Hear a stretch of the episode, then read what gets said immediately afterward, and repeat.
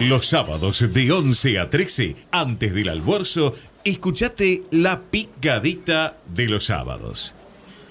Entérate de todo para empezar muy bien el fin de semana. Corrientes somos todos.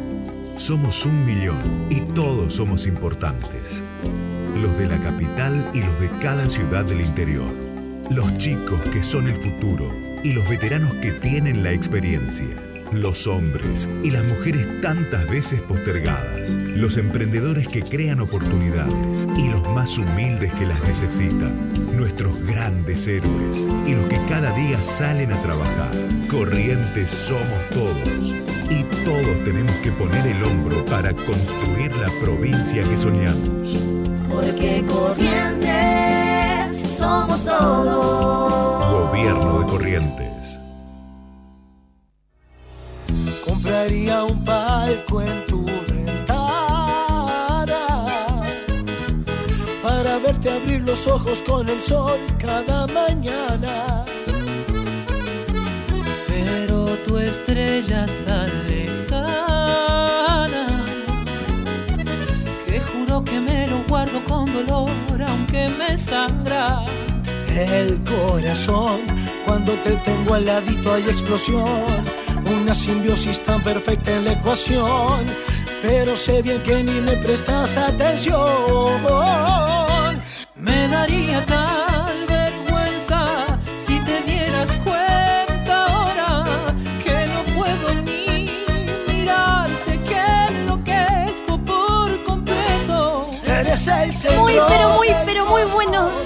aquí arranca la picadita de los sábados con sol. Sí, señor. Después de una semana de no ver el sol, aquí está. Febo asoma.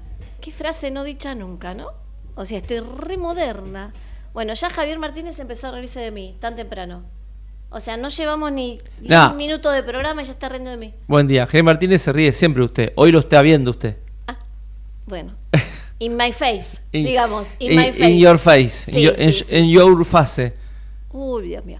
Bueno, en este programa, en este programa no se va a hablar de todo lo que está pasando en Brasil porque tengo ¿Qué tiene?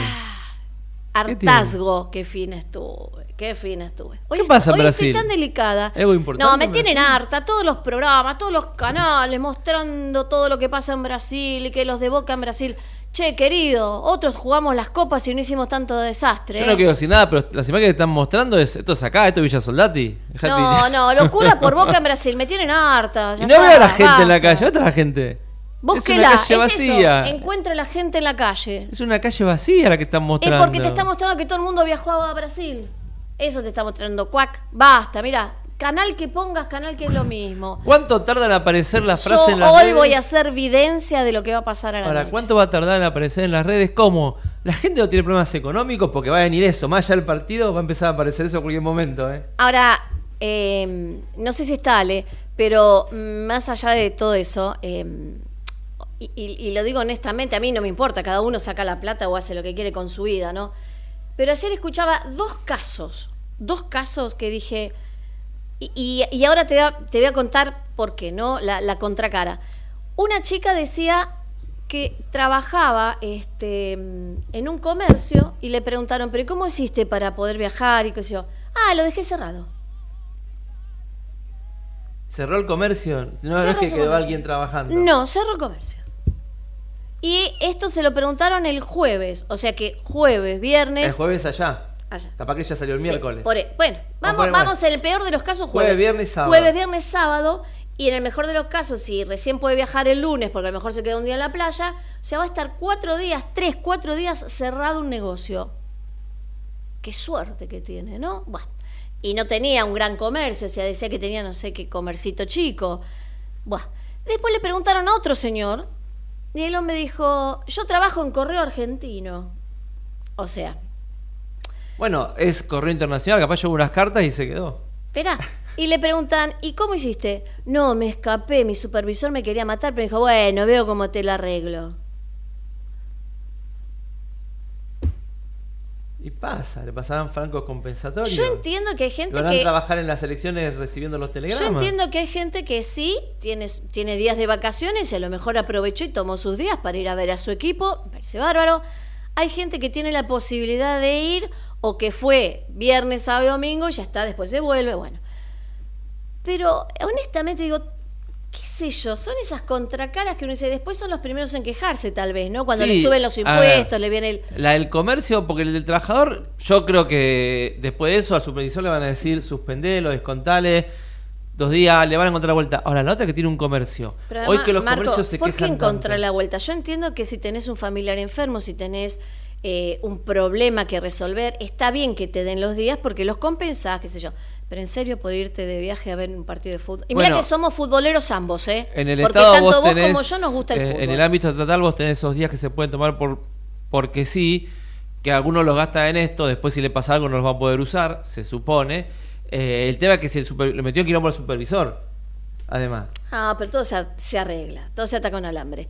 Y por otro lado, les cuento que, a ver, tuve, tuve la suerte de tener un almuerzo con un par de embajadores, eh, ex embajadores, y uno de ellos, de, un país que uno no considera como, uh, topísimo del primer mundo, que están nadando en la abundancia, sino todo lo contrario, Mm, el hombre decía, nos parecemos mucho a los argentinos, simpáticamente dijo, somos muy quejosos, eh, somos muy este, charlatanes, pero lo incierto es que nosotros nunca podríamos pensar, en nuestra cabeza no está tomarnos tantos días, por ejemplo, de fin de semana largo. Los viernes, él decía que se admiraba porque al lado de su casa, acá en Buenos Aires, tenía una obra en construcción que los viernes no trabajaba y dice, él, "E- esto no pasaría en mi país. En mi país este, se trabaja todo el tiempo, no hay espacio para decir, hoy no trabajo, este fin de semana nos tomamos un día de más. Dice, y nos extraña mucho porque somos países bastante similares en cuanto a tener que ele- elevar nuestra economía y la mentalidad es otra. Digo, ¿no? Es nuestra mentalidad. Te dice por los cuatro días que, del feriado largo que viene ahora. Pero, a ver, ¿y no te pasa que vas a muchos lugares y el viernes a la tarde ya como que no funciona la cosa? Depende- desde dependencias públicas No, hasta... dependencias públicas sí es como que el viernes después del mediodía Pero baja ¿por la qué actividad. viernes? A ver, Es el, un día laborable. El, el gobierno de la ciudad, el horario es las que son oficinas abiertas, 3 de la tarde se cierran. Después lo que es aten- atención al público. Eh, el congreso, que es el ámbito que nosotros estamos, sí baja la actividad. Vos ves mucha menos gente después del mediodía en los pasillos del congreso que el resto de los días. Eh, habría que ver los ámbitos que no son de atención al público. Pero casi todos los ámbitos estatales es a las 3 de la Y tarde. los es el privados hay muchos que te dicen, no, no vengan los viernes, ¿viste? Porque nos bueno, pero juntamos el a privado, comer. está bien, pero el privado No, pero bueno, él Es me decía, es el privado. ni el privado ni el estatal se les imaginaría en mi país hacer eso. Está bien. Pasa que yo tengo una diferencia del privado. Ese privado te van a decir, es una decisión del, del dueño de la empresa. También qué tipo de empresa. En el Estado siempre se trabaja hasta las 3. Atención al público, digo, ¿eh? lo que es atención al público es que a las 3, como los bancos, te cierran. Igual, Marcos, te digo, estamos teniendo esa costumbre de los viernes no vengan porque no se trabaja. Un país Bueno, que pero ¿cómo- necesita sabe- trabajar. pero ¿sabe cómo lo solucionas eso? Eh, buscando aquellas áreas de trabajo que pueden hacer home office, que hay mucha gente que te dice, ¿sabes qué? Yo prefiero estar en mi casa, si me llaman a las 5 de la tarde y no, tengo problema no, en hacer no un estoy trabajo. hablando del home office porque eso es acorde a lo que vos arreglás con la empresa, con el organismo estatal. Pero también estás trabajando ahí. Pero estás trabajando. Ahora, hay lugares que ni home office, o sea, el viernes después del mediodía es como, y alargamos el fin de semana, es lo que el tipo decía, ¿no? Como que, y es cierto, se está tendiendo alargamos el fin de semana. Eh, digo, somos un país que necesita trabajar. Yo, Claramente sí, no estamos yo puedo hablar, la abundancia. Uno por hablar por el Congreso, que es el ámbito que, que recorremos. Yo habría que oficinas públicas, hace tanto que no veo una oficina pública. que Marcos, no el sé. Congreso no funciona, estoy ni diciendo, los, lunes viernes- tampoco. Los viernes después de mi vida no encontrás Anda la gente que se encuentra en la semana. Y anda un lunes. Este, y los lunes tal vez tampoco, pero eso, pero eso siempre fue histórico porque se supone que martes, Sí, miércoles bueno. y jueves es el día de, de fuerte Que sea histórico no significa que esté bien. Digo, que sea histórico no significa que esté bien. Pero eh, por eso nos cuesta Pero ¿sabes lo que tanto. te dicen los empleados del Congreso? Eh, Por eso nos cuesta tanto. ¿Sabes lo que te dicen los empleados del Congreso? Y yo, Avanzar. yo puedo venir, pero si el que tiene que dar, eh, organizar las comisiones y todo eso no las hace, ¿y qué venir a mirar el techo? Trabajo desde casa. el que puede trabajar de casa, digo, ¿no? Algunos, otros no pueden. El de seguridad tiene que estar ahí. El de limpieza tiene que estar ahí. Que yo, sí, es, es raro. Nuestro país es raro. Bueno, ahí tenemos este, lo raro que es que están las dos personas en el balotaje que la mayoría no quería votar y están ahí. Y nadie entiende cómo, especialmente que salió primero, pero bueno, eso es para discutirlo yo después. Yo le digo una cosa, yo estoy viendo cómo irme hasta Tanzania el fin de semana. eh, que es un lindo lugar ir a Tanzania, ¿eh? le digo. O a Mozambique, algún lugarcito de esos para, para hacer este eh, em, turismo. Bueno, al margen de todo eso, que seguramente después Prada sí va a hablar de Boca, porque se salía en el chat que tenemos en conjunto, nosotros tres por la picadita, lo primero que dijo Prada es, este sábado hablamos de Boca, ¿no? No. ¿Y habla por la boca? Está ¿Usted cómo habla? ¿O es transmisión de pensamiento? Tiene que hablar por la boca. Abre la boca y habla. A veces no hablo tampoco. Digo, abro la boca y no hablo. Es para, para, para sorprenderme. Bueno, vamos a, a empezar ya con nuestra rueda de invitados y vamos a Hoy empezamos tranquilos, con buenas noticias, con cosas lindas, como para variar un poquito. Vamos a charlar con un miembro del COPAR, con Sergio Marino. Hola Sergio, ¿cómo estás? Buen día. Hola, buenos días Esther, buenos días eh, gente ahí de la mesa. Todo muy bien, gracias a Dios. Vamos a hablar de deportes en serio, no de boca. Este... me van a matar hoy, Sergio, me van a matar. te comento algo chiquito, yo nací de boca. Ya lo sé, Sergio, pero vamos a hablar de cosas en serio con vos. Se para eso te convocamos. bueno, suerte esta noche entonces. Eh, Sergito, vamos a charlar un poquito del Comité Paralímpico Argentino porque tiene muchas novedades y de paso vamos a eh, contarle a la gente que comiencen a seguir sus redes sociales desde ahora. Los que están escuchando esta nota, métanse en Comité Paralímpico Argentino en Instagram que está muy linda y con muchas noticias. Lo vamos a repetir durante toda la nota para que les quede a ustedes y nosotros desde la picadita ya los estamos siguiendo. Contame cómo está el tema, Sergio. Te comento, eh, por suerte el, Comité Paralímpico eh, ya hace un año que está trabajando después de una intervención que tuvo durante cuatro años, pero bueno, ya estamos eh, trabajando y mucho. Hace poquito cumplimos 20 años como Comité Paralímpico. Mm venimos trabajando eh, para los que son los para-paramericanos, que empiezan la delegación nuestra parte el 12 de noviembre, es hasta el 31 de noviembre, eh, los para-paramericanos que arrancan el 15 de noviembre. Eh, nosotros desde el Comité Paralímpico venimos trabajando con distintas lugares. Eh, de hecho, hace poquito volvimos de Colombia de un taller que hubo interactivo eh, para ir programando eh, lo que viene para este año, lo que queda este año y lo del año que viene. Si querés te puedo comentar un poquito lo que fue el taller que se hizo en Colombia. Dale. la temática y el logo era en su marca Listo Inclusión. Me encantó, me encantó. Cuando lo leí, digo, me encantó. Sí, la, verdad que fue muy. Yo fui en representación de, del COPAR y representando Remo, que es eh, la especialidad y la federación que yo represento. Eh, esto es organizado por eh, una fundación que es Agitos. Agitos es una fundación que tiene su sede en Berlín, Alemania fue auspiciado por el Banco Internacional de Desarrollo y por Japón. Eh, la idea de este curso son, son tres eh, módulos por eh, distintos países. A nosotros nos tocó el segundo módulo, donde estuvo Argentina, Colombia, Chile, Puerto Rico y República Dominicana, en los cuales también estuvieron como oyentes la gente de El Salvador, la gente de eh, Honduras y una participación especial de Brasil vía teleconferencia. Eh, Sergito, em, me estás diciendo, bueno, que, que, están todos estos países.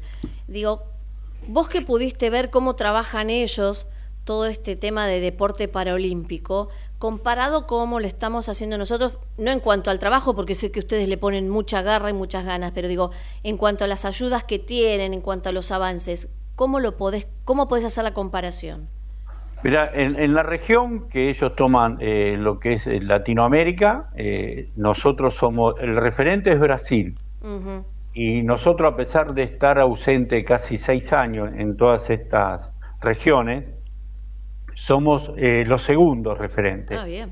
Bien. Estuvo, se notó también cuando empezó el curso y el taller que, bueno, Argentina está a nivel de lo que es Brasil. Brasil por la región, por todo lo que intervienen y, todos los entes que apoyan el paradeporte, eh, es un referente, pero Argentina sigue siendo referente. Han crecido muchos países como Colombia, Chile, eh, hay países que se están destacando como México, países como Honduras que están eh, comenzando a trabajar, El Salvador, Puerto Rico, son países que empiezan a elaborar, pero Argentina está ubicado como uno de los referentes más importantes de la región. ¿Qué expectativas hay para los próximos Juegos? ¿Los Parapanamericanos? Sí. Es muy grande la expectativa, muy importante porque ten en cuenta que van todas las federaciones, menos dos federaciones, que es remo y canotaje. Por un problema de organización en los para Panamericanos, el remo y canotaje no están. Estamos a nivel eh, Paralimpiadas, a nivel mundiales, a nivel sudamericano, pero hay un tema, una materia pendiente que es remo y canotaje. En, de ese tema nosotros armamos una presentación que cuando arrancan los Parapanamericanos hay un congreso al otro día. Y en ese congreso la gente del COPAR va a exponer tanto eh, la gente del Copar argentino como de México, de Canadá, también de Brasil, Chile y Colombia van a exponer para que los próximos Parapanamericanos que son en Barranquilla en el 2016 eh, esté también el remo y el canotaje, que es algo que no se entiende por qué no, no está. Por, por historia y su peso propio, tanto los dos deportes tendrían que estar incluidos. Y ¿Y por qué nosotros insistimos y, queremos que estén estos deportes de agua presentes? Porque es una chance más que tiene el deportista para poder clasificar a las Olimpiadas. Mm. Hay, distintos pasos. En, los Parapanamericanos, como en los Panamericanos, hubo muchas disciplinas que clasificaron para París. Entonces es una opción más. Más que nada en la región, por el tema de si tenés que viajar a un mundial, los costos son eh, muy distintos. Eh, del 17 al 26 eh, se hacen los Parapanamericanos en Chile, ¿no? Sí, correcto. Bien, eh, me encanta toda la movida que ustedes están haciendo y por eso mencionábamos las redes sociales, para ayudar a que sean los juegos más vistos de la historia de, nuestro país, siguiendo a la selección argentina. Me encantó toda esta movida que están haciendo, mostrando a los distintos protagonistas de estos juegos, ¿no? Sí, eh, la idea, el eslogan es que sean los juegos más vistos de, los últimos tiempos los Parapanamericanos. Mm. Y la idea de, que surgió del COPAR y se bajó hacia las federaciones, que cada miembro, eh, la mayor cantidad, aparte de aparecer, hagan un video refiriéndose a su actividad mm. y a los logros mm. y cómo vienen trabajando para esos logros. Es muy importante el tema de las redes sociales bien lo dijiste de, entrada, necesitamos eh, que se vea. Eh, los, todo lo que es para deporte es, es, es, un mundo que en, la Argentina hace años que se viene descubriendo y como verás es muy amateur. Tenemos apoyos de, de, deporte de la nación, tenemos apoyos de fundaciones, tenemos apoyos de, universidades, eh, de municipios, de provincia. Vos fíjate que los paradeportes en la provincia de Buenos Aires, en el último torneo que se hizo bonaerense, estuvieron presentes. Y en ese torneo pasaron alrededor de 30.000 atletas, donde un porcentaje muy importante era para deporte. Y a su vez, eh, de los torneos bonaerenses salen los torneos Evita, que mm. son a nivel nacional. Y también participaron muchos deportes eh, de paradeporte, valga la redundancia pero eh, el COPAR y, todos los que eh, trabajamos para esto, las asociaciones, queremos que sea federal. no quedarnos en, Buenos Aires. Por eso los Juegos Evita son importantes mm. porque eh, están en todo el país. Sí, claro. Y, cada provincia tiene su eh, particularidad para poder desarrollar mm. eh, los paradeportes. Pero de a poco ha crecido mucho el tema de inclusión en el deporte para que todos puedan participar. Em, yo voy a leer algo que, leí acá. Primero, felicitaciones por esta movida. Me parece lindísimo, eh, más allá del eslogan y todo, que está muy bueno, ir conociendo a, estos deportistas, porque uno a veces cuando, cuando los conoce, cuando los escucha, cuando ve su sacrificio, y qué sé yo, te mueve más el corazoncito todavía. Así que felicitaciones por esta iniciativa. Voy a leer algo que em, publicaron ustedes en sus redes sociales y que realmente es el apoyo de una marca de un gallito francés, de una empresa del gallito francés. Le Cop Sportivo, chicos. Dice, llegó el momento, disfrutarlo al máximo. El camino ha sido largo, cada entrenamiento, cada sacrificio y miles de horas de dedicación. No todos pueden entender el esfuerzo que pusiste. Gracias por la inspiración, la pasión y dejarnos compartir este momento. Es muy lindo esto. ¿Y es tan real? Sí, sí, es, tal cual lo dicen. Mejor no lo pudimos eh, haber expresado y gracias a eh, que es la, marca que nos representa, donde también nos equipan, ¿no? Sí, claro. Hacen todo el equipamiento de, todos los deportistas, desde el, el directivo hasta el deportista, todos van con el mismo uniforme. Pero además eh, eh, es tan cierto esto, es tanto sacrificio, ¿no? Y como decís vos, al ser amateur es el doble de sacrificio que, otros deportistas. Sí, y hay algo que, es fundamental para que el deportista pueda desarrollarse, que es la familia. Claro. Si no tiene el apoyo de la familia, porque la familia eh, con una persona que tiene distintas discapacidades mm. tiene reparo para que pueda practicar un deporte. Pero en este caso se ven tan contenidos por los profesionales que, los ayudan, los entrenadores, preparadores físicos, médicos, kinesiólogos. Pero además, eh, Sergio, a través de este deporte y de todo ese equipo que vos estás mencionando, hasta pueden tener muchos más avances, ¿no? En su vida. Sí, van progresando, hay que ver las distintas discapacidades, pero en muchos va mejorando, sobre todo el, autoestima. Y su relación con los demás también la relación cambia totalmente con los demás. Nosotros, eh, por eso hablamos de deporte de inclusión, mm. donde un, deportista, cuando se encuentra con otro deportista, son iguales, pasan lo mismo, porque yo te doy el ejemplo del remo. El remo también es amateur, mm. es uno de los deportes amateur que hay en la Argentina. Y, los chicos de, la selección argentina de remo, de remo convencional, como le decimos nosotros, y para remo, se ayudan mutuamente. Qué lindo. Para trabajar. Eh, eso estuvo muy reflejado en el sudamericano de Chile, mm. donde colaboraban entre ellos y hablaban entre ellos y, entrenaban juntos. Eh, ¿Viste? Había una relación que no hubo eh, hacía tiempo, que la sociedad misma se está dando cuenta que un paradeporte es algo normal como cualquier otro deporte. Vos fijate a nivel, digamos, nacional, nosotros tenemos el, Comité Olímpico y tenemos el Comité Paralímpico. Este año no hemos fundido en un solo comité para trabajar. cuando se eligieron eh, los que iban a ser abanderados para los Panamericanos y los Parapanamericanos, se hizo el mismo día, se hizo en el ENAR, trabajaron todos juntos, salió una foto con todos los deportistas, tanto los deportistas del Panamericano como los del Parapanamericano y los, los abanderados de los dos.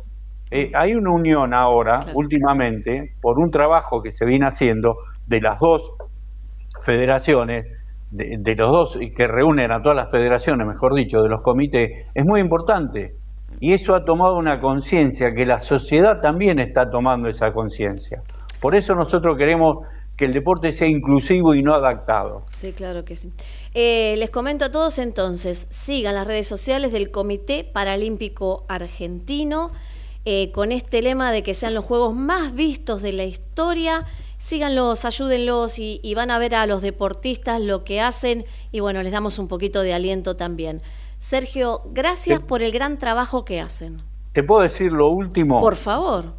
Eh, nosotros eh, como Comité Paralímpico acabamos de firmar un convenio con la UCA, Mm, que fue hace poquito, Mm. que es un convenio donde eh, fue un programa que armaron con alumnos de primer año y de quinto año de lo que es la parte de derecho. mm.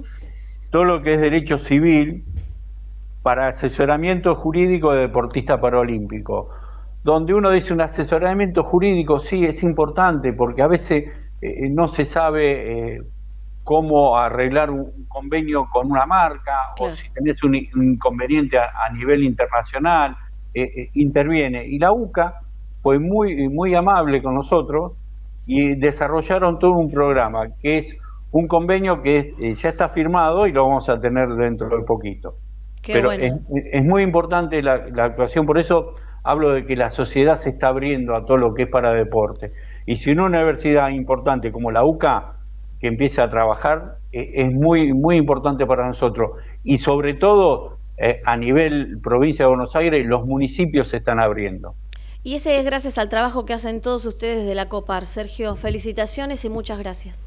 No, gracias a ustedes por darnos este espacio y, y por favor sigan al Comité Paralímpico para que podamos ser los juegos más vistos en los últimos tiempos. Genial. Muy amable y un fuerte abrazo. Fuerte abrazo, Sergio, para vos también. Hablábamos con Sergio Marino, de, que es miembro del COPAR, que es el Comité eh, de Paralímpico de la Argentina. Qué lindo, qué lindo esto, qué lindo que estén creciendo estos juegos, qué lindo que se le dé importancia y que la inclusión sea real, ¿no? En el deporte. La verdad que sí. Y muchos logros. Eh, no sé si lo saludo. Salúdelo, salúdelo que está esperando ahí. Esperé ver la bandera de boca detrás de, de usted. Voy a terminar creyendo que es hincha independiente. Prada, ¿no, tie- rojo. ¿no tiene una bandera de boca para poner detrás de, de su Zoom? ¿Cómo estás? Buenos días, Mayester, Marcos. buen día. Qué, qué- qué lindo escuchar que están preocupados por lo que yo ubico Mm. detrás de en, en la pantalla. ¿Están preocupados por si pongo la bandera de boca o no? No, viejo, da- a hoy mí que me da puede- igual. Hoy que puede hacerlo, aprovechelo. Sí, pero no tengo acá, los botones de acá del, del Meet no se encuentran. Eh, que esos colores no están en los botones. Bueno, nos vamos a, Sí, no sí, está en el sí, Meet, sí. esos colores. nos vamos a una tandita y volvemos. Listo. Ecomedios.com AM1220. Estamos con vos. Estamos en vos. Podés vernos en vivo en ecomedios.com. Ecomedios.com. Contenidos audiovisuales. Conectate con nosotros. Contestador 5 254 2353. Corrientes somos todos. Somos un millón y todos somos importantes. Los de la capital y los de cada ciudad del interior. Los chicos que son el futuro y los veteranos que tienen la experiencia. Los hombres y las mujeres tantas veces postergadas. Los emprendedores que crean oportunidades y los más humildes que las necesitan. Nuestros grandes héroes y los que cada día salen a trabajar. Corrientes somos todos. Y todos tenemos que poner el hombro para construir la provincia que soñamos.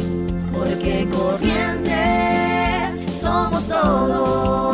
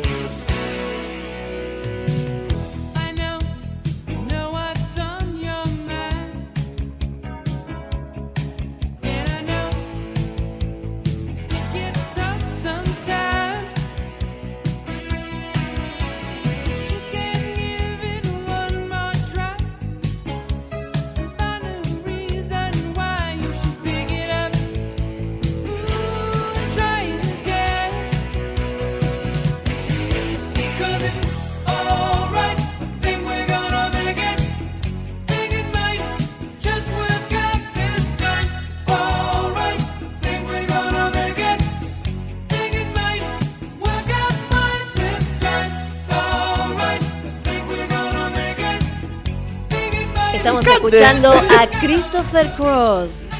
Me querían agarrar cantando. Sí, sé la letra, pero no Cante. quiero. No quiero porque mi representante no me lo permite en cualquier horario. Javier Martínez es mi representante.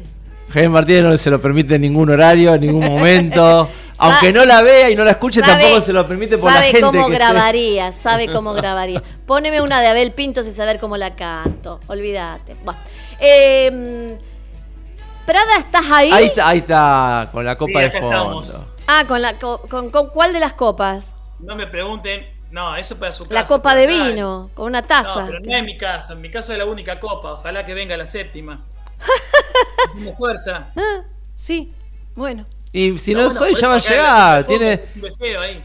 Tienen todo para que sea hoy. Yo no lo quiero engualichar, pero está todo dado para que sea No, hoy. querés engualichar es al revés. No, Tenés no que- toda la vida por delante para tener otra copa. Reprimen Tampoco, a la, reprimen a la, a la gente en la, la playa. tampoco te no- deprimas si hoy no la tienen. Y pero porque, bueno, sería. No. Sería uno. Lamentablemente no, no pasa Mira, nada, los periodistas siempre preparamos para las crisis, por eso te estoy preparando por si no. Recién criticaban el SED argentino. Eh, ¿Y por qué, digamos, no empezamos acá y decimos, bueno, es un equipo argentino con un equipo ¿Por qué brasileño? no? Equipo argentino es la selección que representa al país, es la selección argentina. Boca representa lo de Boca, River lo de Perdóname, River. Prada, si River jugara para mí sería lo mismo. Y, si- y para más, eh, para No. Zapata, si jugara San Lorenzo sería lo mismo. Primero Eh, tiene que pero- llegar a una final de la Copa San Lorenzo Ya alguna vez. llegamos, Una, ya llegamos. Una. Bueno, ah, ah, en este- Tiene más finales de estudiantes. tenemos una chapa puesta en la entrada, llegamos a la final. Y la ganaron, sí, la ganaron. Obvio. La ganaron, ¿no? Sí. Ah, bien, bien. Pero ya que criticamos al ser argentino Al y todo el ser nacionalismo, argentino. a la- bueno, empecemos ahora. ¿Cuál es el problema? No hinchen por boca, pero por lo menos, y bueno, ojalá que le hagan un equipo argentino. No. Si quiero ganar un equipo argentino, quiero ganar el River. Esto me va a traer problemas, no voy a poder entrar en casa. Para Pero mí- es así. Yo quiero gane el River. Claro, para mí los equipos argentinos son la selección. ¿No? La selección sí representa al país. La selección argentina representa al país. Boca representa a Boca. Hoy si ganan va a estar la mitad más uno contenta y el Tengo resto la vamos- copa, tengo la copa. Sí, yo también tengo la de vino en casa, lista para el mediodía. ¿Eh?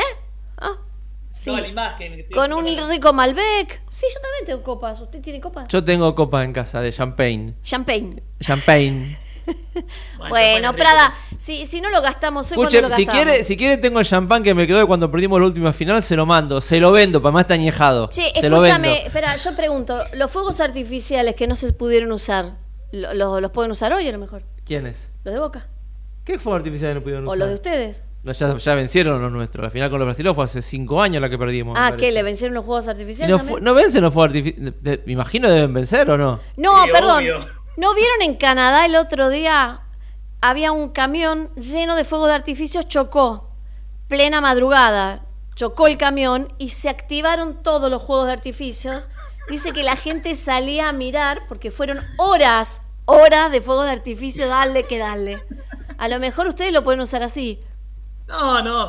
lo- lo- están, están guardados. Hay que protegerlos que no se humedezcan. Ah, Igual todo- todo- no, eso se guarda, se guarda.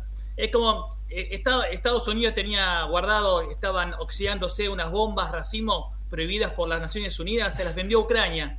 Si están prohibidas es porque causan mucho daño. O sea que las armas que están ahí guardadas, los fuegos de artificio, Ah, armas, son las que se denunciaron el otro día. Solamente en Ucrania, pero también dicen que se usaron ahora en. En Gaza, creo. Eh, están, dic- estaban diciendo eso también. Eh, están Ale, prohibidas, y Ale, están usando. después, Y ¿sabes? eso nadie lo dice. Bueno, lo dicen muy poca gente, pero bueno. Escúchame, Ale, eh, ahora vamos a ir a una notita, pero te digo una cosa. Me interesa porque es cierto que no estamos hablando hace mucho de lo que está pasando en Ucrania, por lo menos un pantallacito de. Porque viste que la- las noticias nos, nos este, eh, agobian tanto que vamos dejando temas. Digo, ¿qué está pasando allá, no? Hace mucho que, que no se habla de eso. Vamos ahora a nuestro próximo invitado de este sábado, Gonzalo Salimena, que es doctor en Relaciones Internacionales de la USAL, profesor de doctorado y maestría en las distintas universidades. Y bueno, vamos a hablar un poquito justamente de esto, Ale, que te estábamos diciendo, ¿no? De la guerra de Israel jamás y de Rusia a Ucrania, que, que hace mucho que no estamos hablando porque, bueno, insisto, las noticias nos van tapando. Hola Gonzalo, buen día, ¿cómo está?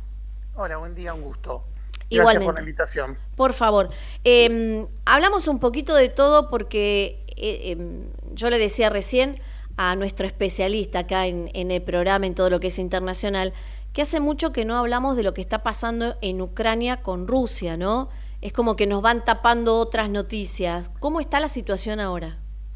Mira, esta semana eh, básicamente hubo un bombardeo sobre 10 regiones, que sería algo así como 118 localidades aproximadamente, y que fueron ataques contra infraestructuras críticas, la mayoría de ellas con alta tecnología, con drones este, y con eh, cortes eh, que han tenido de, energía, ¿no? que ha sido muy importante pensando en, en lo venidero que es el invierno en Europa, ¿no? que es bastante crudo en la zona oriental. Y, y si vos querés, de alguna manera, no es que se está tapando, pero digamos la, la, digamos, la envergadura que está tomando el conflicto en Medio Oriente hace que quizás no esté en el centro de atención hoy Claro. el tema de Ucrania, ¿no?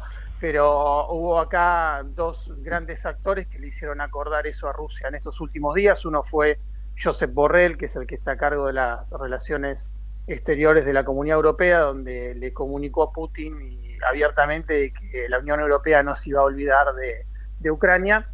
Y la segunda, que fue la visita hoy de, la presidenta de la Comisión Europea, eh, Ursula von der Leyen, eh, en donde, bueno, le prometió a Zelensky mayor apoyo en estos meses, eh, eh, mayor apoyo presupuestario, obviamente, equipamiento, y, y, bueno, estaban viendo nuevas sanciones de, contra Rusia, ¿no? Claro.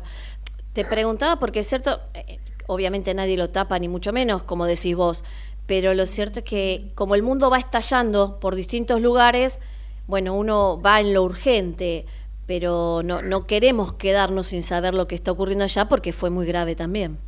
Vos sabés que es un contexto bastante similar al, si vos querés, trazando algunos paralelismos con lo que fue la década del 90, cuando había terminado la Guerra Fría y muchos avecinaban un periodo, de los más idealistas, si se quiere, un periodo en donde bueno, iba a haber mayor grado de cooperación, integración entre los actores, un nuevo orden internacional generalmente aceptado por, los, por todos los estados, y al poco tiempo que sucede esto, viene la guerra de Irak, estallan conflictos culturales y, y religiosos y otros conflictos políticos, eh, y es muy similar a lo que está sucediendo ahora luego de lo que fue el conflicto de Ucrania. ¿no? Entramos en la pandemia, eh, muchos pensando en que íbamos a salir de ella con un mundo mejor, con instituciones reforzadas en política internacional, me refiero específicamente en marco de Naciones Unidas, y en realidad terminamos volviendo a un mundo cada vez más realista, ¿no? Eh, donde hay una conflictividad bastante latente y que comienzan a estallar conflictos y a profundizarse conflictos que ya venían, pero que están tomando otro tenor y otra envergadura, ¿no?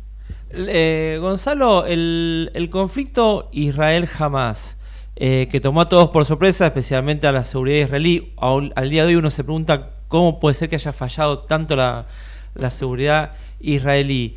Eh, ¿Es solamente un conflicto entre Israel y Hamas? ¿O hay otros actores de fondo que a su vez terminan beneficiando que no se hable un, tanto de, o no se hablara tanto de Rusia y Ucrania?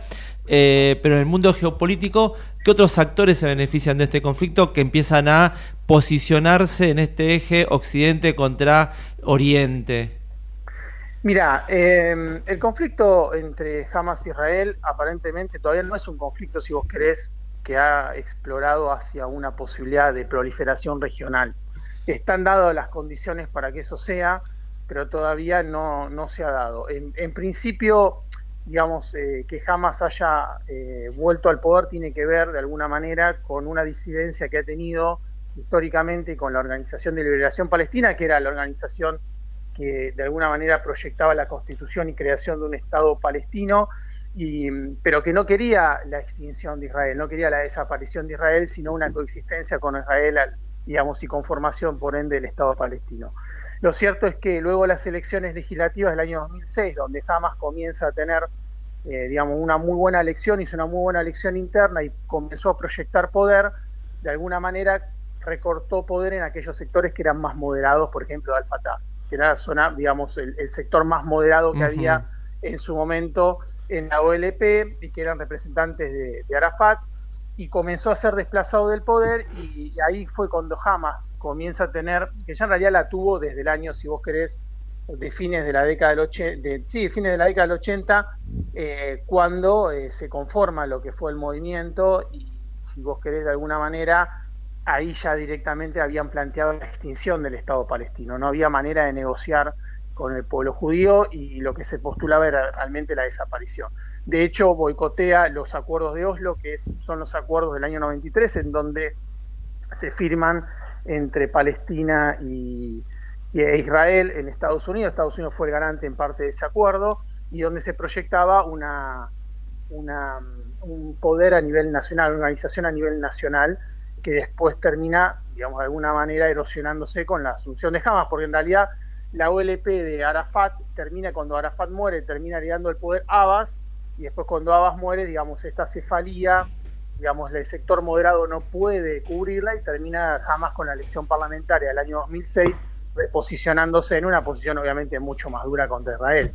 Eh, lo cierto es que hasta ahora no están dadas las condiciones, porque de hecho hoy salió a hablar el líder de Hezbollah del conflicto y por lo que por lo que pudo lo que se pudo ver en los medios parece que no planteó una, una proliferación del conflicto, es decir, no una intervención de Hezbollah, pero bueno, digamos, si el conflicto tenemos que estar preparados para que no va a ser una resolución en lo inmediato, esto va a ser una guerra medianamente larga como la que se está planteando eh, Rusia con Ucrania, ¿no? Sabiendo tal? que hay, obvia- Sí, perdón. No, ¿qué tal? Alejandro te saluda, ¿cómo estás? Hola Alejandro, un gusto, ¿cómo No, estás? Claro, eh, sí, estamos en, digamos, para ca- intercambiar eh, ideas, ¿no? Uno piensa, eh, este conflicto obviamente comenzó con el ataque de Hamas a Israel y causó más de mil muertos, con, toda la, con todo lo que significa. Ahora, la ONU plantea que hay riesgo, alerta de genocidio en Gaza. Es decir, Israel en su, eh, digamos, en su respuesta y las declaraciones de Netanyahu, que está diciendo que esto recién comienza, que no- bueno, y que una tras otra declaración, como diciendo que el compromiso de Israel es total, este, piensa avanzar sobre Gaza y, cau- y- y causar, multiplicar las bajas civiles. Es decir, frente a un daño, un daño proporcionalmente mucho mayor. Eh, o sea, no hay, no hay solución al conflicto porque esto, las víctimas eran judías inicialmente y ahora son también palestinas. O sea, no hay, parecería que no hay buenos o malos. Bueno, porque eso que planteas vos, algunos académicamente lo llaman como guerra cósmica, ¿no? Como que el bien está de un lado, el mal está del otro y se percibe de esa manera, entonces la confrontación parece que es inevitable, ¿no? Eh, a ver, el conflicto se va a terminar potenciando y de hecho fíjate que lo que sucedió en los últimos días, que el secretario de Naciones Unidas que salió a hablar y dar su apoyo a- al pueblo israelí en, en- en términos de lo que estaba sucediendo, lo diferenció de lo que pasaba con el pueblo palestino. Como diciendo, bueno, una cosa es Hamas y otra cosa es el pueblo palestino. Y de hecho, muchos estados, eh, si vos eh, querés, eh, comenzaron de alguna manera a hacer esa distinción.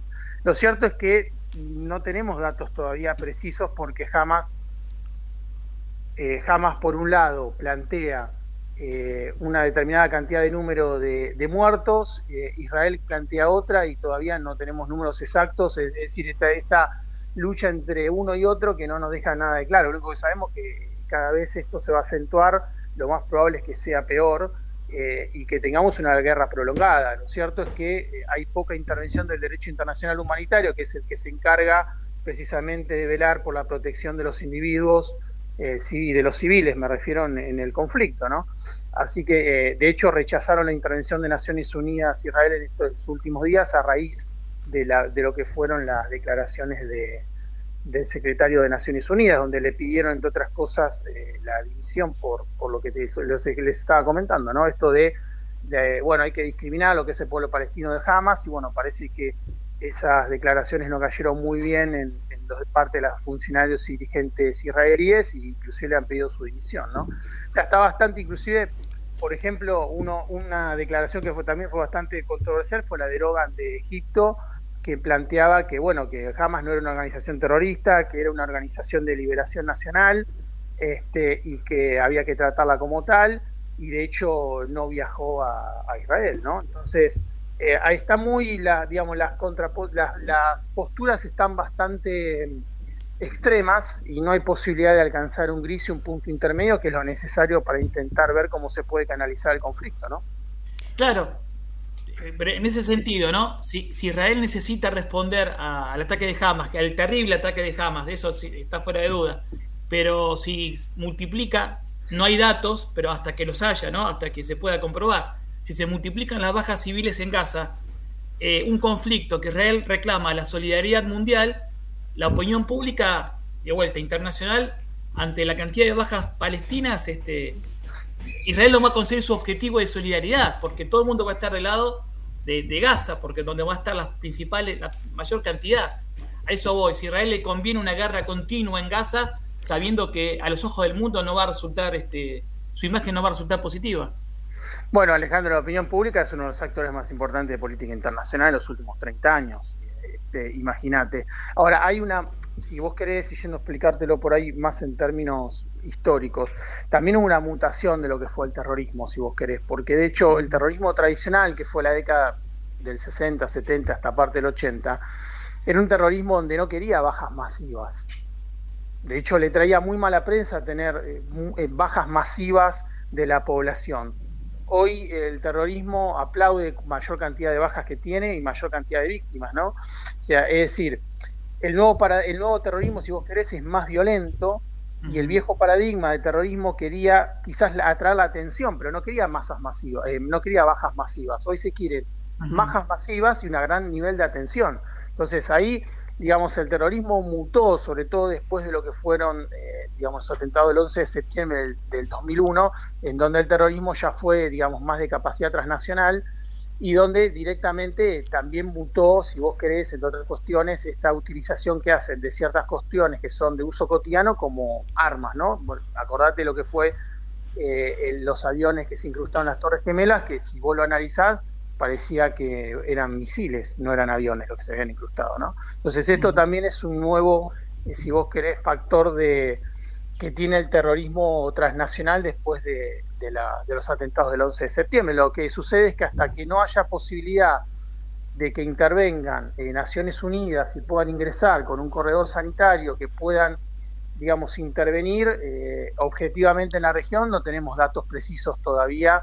Digamos, ahí es donde está el cruzamiento de datos. Si una facción dice una cosa, la otra facción dice otra, y no tener, lo que sabemos es que los muertos están, pero no sabemos, eh, digamos, eh, cuántos son con precisión, eh, si hay gente que todavía está herida y permanece en el lugar, no, no, no lo tenemos con precisión. Básicamente, eh, eh, con posturas extremas es muy difícil llegar al gris, que es lo que necesitamos en un conflicto de, este- de esta envergadura. ¿no? Gonzalo estaba leyendo, bueno, las últimas noticias de algunos portales y dice que Estados Unidos confirmó que jamás infiltró terroristas entre los civiles que buscaban salir de Gaza a través de Egipto. ¿Cómo complica esto todo lo que es evacuación y, y con el tema rehenes, no? Bueno, los rehenes lo, lo van a seguir teniendo rehenes porque es una forma que van a tener de negociar en algún momento. Digamos, históricamente el terrorismo tradicional utilizaba a los rehenes, primero para hacerse escuchar los reclamos que tenía y segundo, si se podía también cobrar una recompensa por ello. Pero sobre todo mostrarles al mundo lo que era su causa. Hoy este, los rehenes van a ser un, un punto de negociación y, y si van a empezar a, a- a, digamos, a, a darles la libertad a algunos de ellos será a través de negociaciones y algunos matices que se irán dando en este proceso que va a ser bastante extenso. Ya estamos prácticamente para un mes de lo que fue el conflicto y, y todos los indicadores nos hablan de una prolongación del mismo y no de una atenuación. Eh, así todo, no proyectando hasta el momento un conflicto a nivel este, regional, ¿no? Digo, Pero y, y esto de la infiltración de terroristas que vayan a pasar para el lado de Egipto, ¿complica más? Bueno, Egipto tuvo una postura de llamar a Hamas que no era una organización terrorista, no la categorizó en esos términos. De hecho, yo creo que eh, podría llegar a tener algún conflicto diplomático con, con Egipto en algún momento, de esto de continuar estos, de continuar, digamos, estas tendencias. Y algunos, de hecho, han, han roto inclusive relaciones con Israel. En América Latina, Bolivia rompió relaciones con Israel. Eh, y hay otros estados, que si me acuerdo, Jordania o, y Bahrein, que también han roto relaciones con, con Israel. Digamos, acá hay posturas muy extremas en un conflicto que es de larga data y que lamentablemente hasta el día de hoy este, no tenemos eh, planteado un escenario en donde podamos en una mesa de negociación sentarse a, plantear alternativas, ¿no? Gonzalo, y en este, este conflicto, en estos conflictos que hay en Medio Oriente y en Europa, el rol de Argentina, ¿cómo queda una Argentina que entra en los BRICS, donde va a estar Irán, también, es lo que más le molesta a todo el mundo. Uno entiende que desde el punto de vista comercial, viendo que los cinco primeros, los, los países fundantes de los BRIC, juntan en total 3.200 millones de habitantes, es decir, 3.200 millones de posibles consumidores de productos argentinos, por lo cual la lógica indica que Argentina debería estar ahí. ¿Cómo queda Argentina? Porque en los nuevos BRIC va a estar Irán, este, que abiertamente es un país que está en contra de Israel, va a estar Egipto, el presidente Alberto Fernández ha hecho a veces gestos amigables con Putin eh, cuando el resto del mundo condena el ataque a Rusia. ¿Cómo quedamos nosotros? Bueno, mira, es, eh, a ver, para que la gente entienda qué son los BRICS. Los BRICS es un bloque económico emergente, que podemos hablar de, en lo económico, que maneja alrededor de un 25% del PBI mundial, y donde Argentina tiene a sus principales socios comerciales. Ver, esto es una verdad eh, muy, muy, muy fáctica, muy puntual. Lo cierto es que, bueno, eh, a ver, es cierto que Irán es uno de los patrocinadores de, de se comenta que uno, es uno de los patrocinadores del terrorismo, eh, en Medio Oriente es uno de los miembros. Pero lo cierto es que nosotros no estamos ahí por Irán, nosotros estamos ahí básicamente por Brasil, por India, por China y por lo que son nuestros principales socios comerciales. Desde ese punto de vista, la política exterior de Argentina tiene una política exterior pragmática y desideologizada. Este, y desde ese punto de vista, si vos querés, a la Argentina se le abren muchas posibilidades del punto de vista económico-comercial, porque, a ver, pensemos esto, Brasil tiene una, nosotros tenemos con Brasil la relación en torno a lo que es la industria automotriz y el trigo, con India y China tenemos, son los principales compradores de soja, con Egipto tenemos, por ejemplo, que en los últimos años ha sido uno de los principales compradores nuestros de cereal, nosotros de hecho le hemos vendido, el INVAP le ha vendido a fin de la década 90 un reactor nuclear, y si vos querés, eh, con, con, Arabia Saudita está financiando proyectos nuestros de infraestructura. De hecho, el, el acueducto biprovincial Córdoba-Santa Fe es, es este, financiado con dinero saudí. ¿no? Entonces, lo que, lo que sucede es que se nos abre una infinidad de cuestiones económicas y de ventajas económicas por las cuales Argentina decide ingresar en los BRICS. Pero los BRICS es más que Irán. O sea, a ver, nosotros podemos vincularnos con Irán o no, pero lo cierto es que nosotros entramos en los BRICS no por Irán entramos y, y, ni por ni por Rusia te diría, entramos básicamente por nuestros principales socios que son China, que son India y que son Brasil. De hecho, Brasil es el principal impulsor, si vos querés, Marcos, de, de que nosotros estemos allí. Y que se le hizo el año pasado el ingreso, por, se planteó el año pasado, ¿por qué? Porque China tuvo la presidencia pro tempora de los BRICS. Entonces se lo planteó en una coyuntura precisamente por eso.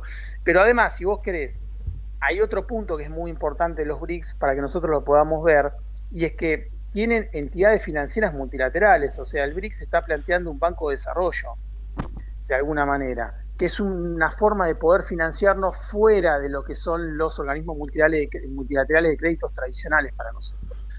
Y también lo que está planteando los BRICS de alguna manera alternativa es desdolarizar la economía mundial. Es decir, de alguna manera las economías emergentes, yo te estaba comentando, están planteando un espacio de poder distinto más competitivo de lo que son otras potencias. Entonces, lo cierto es que hay también una idea de profundización estratégica del vínculo con Brasil a través de los BRICS y también hay una idea de una cooperación más sur-sur, que quizás la han escuchado hablar, que es más par a par, ¿no? Esto de, ¿a qué me refiero con sur-sur? Con la construcción de mecanismos o herramientas de desarrollo común entre los estados, no intervención en los asuntos internos de otros, mayor horizontalidad en las relaciones con los otros estados y también plantear, si vos querés, una reforma del sistema financiero económico internacional. De hecho, eh, salió la noticia esta semana de que ya estaría prácticamente en su fase final la construcción de una moneda común para los BRICS, lo cual sería muy, pero muy importante. Pero si vos querés, hay un tema más que a nosotros también nos toca en los BRICS, que es importante, que es la cuestión de la seguridad internacional, porque en todo este conflicto digamos, en todos estos conflictos que suceden, que proliferan y que van a seguir proliferando, porque el mundo, eh, hay que entender que, y esto es algo que, que, siempre lo comento, la política internacional es una política que implica una lucha por el poder entre las grandes potencias. Y esa, esa lucha por el poder, por los recursos, se va llevando a diferentes regiones. Nosotros en, América del Sur tenemos un problema, un litigio no resuelto, que lo tenemos con, con el Reino Unido, ¿no? Eh, el ingreso por Argentina a los BRICS puede ser una posibilidad para Argentina interesante para plantear una alianza estratégica en el Atlántico Sur más cercana a Brasil y más cercana, si vos querés, también a Sudáfrica, que es otro actor que opera en el Atlántico Sur este, y que, que, es importante. ¿Qué te quiero decir con esto? No hay hoy un único actor, por más poderoso que sea, que tenga capacidad de acción global. Entonces eso te lleva a tener que trazar alianzas y trazar vínculos de cooperación. Yo creo que los BRICS eh, es una gran oportunidad para Argentina y aparte te digo más, Argentina históricamente, si vos querés, eh, se ha caracterizado por tener eh, vínculos o pluralidad de vínculos comerciales. De hecho, el, paradigma globalista, que es el que nace en el 45 y, y se consolida durante todo el periodo hasta el último gobierno de Alfonsín, se caracterizó la política exterior argentina por ser una política exterior diversa que buscaba múltiples vínculos con el mundo, no solo un alineamiento o un pegamiento a los intereses de lo que habían sido en su momento el Reino Unido y Europa, que nosotros habíamos visto cuando fue la construcción de- del Estado argentino de 1860 hasta la década de 1930 como el único paradigma de, relaciona- de, vínculo con el mundo, ¿no? O sea, nosotros en esa época, perdón, solo nos vinculábamos con el Reino Unido a través de una relación especial comercial que teníamos y en particular después, perdón, particular con el Reino Unido, después con Europa, pero el resto del mundo no existía. América Latina no teníamos un vínculo cercano. Bueno, toda esa cercanía a América Latina y esa diversificación de vínculos que le trajo también un gran prestigio a la Argentina en su papel en materia de paz y seguridad internacional en los foros internacionales, se construyó a partir de esa idea. Entonces, hay una idea en los BRICS también de continuación de esa política exterior prestigiosa que ha tenido Argentina en foros multilaterales de seguridad, de paz, etcétera, ¿no? Eh, pero bueno, yendo un poco a lo que vos también decías, los BRICS no es Irán, es decir, Irán está en los BRICS, pero los BRICS no estamos nosotros por Irán, definitivamente. Este, estamos por otros actores que nosotros tenemos vínculos económicos muy importantes, donde de hecho te diría que uno de los más impulsores que nosotros nos tiene que interesar más, que tenemos que mirar, es India. Vos pensá, este año, en, el último, en los últimos meses, fue uno de los estados con los que nosotros tuvimos superávit comercial. Y el año pasado también tuvimos superávit comercial. Gonzalo, gracias por la claridad con que lo explicaste. Te metimos en todos los conflictos. Si hubiera uno más, te metíamos también. Eh, muchísimas gracias. Que tengas No, un lindo sábado. Fue un verdadero placer y gracias a ustedes. ¿eh? Un abrazo. Un abrazo grande. Hablábamos con Gonzalo Salimena, doctor en Relaciones Internacionales de la USAL, profesor, eh, doctorado en la maestría en varias universidades, con estos temas internacionales que nos complican hoy. Eh, Prada, ahí le mandamos algo para, para eh, tenerlo alegre para esta noche y predisponerlo bien. Que Nos también- vamos a una tandita.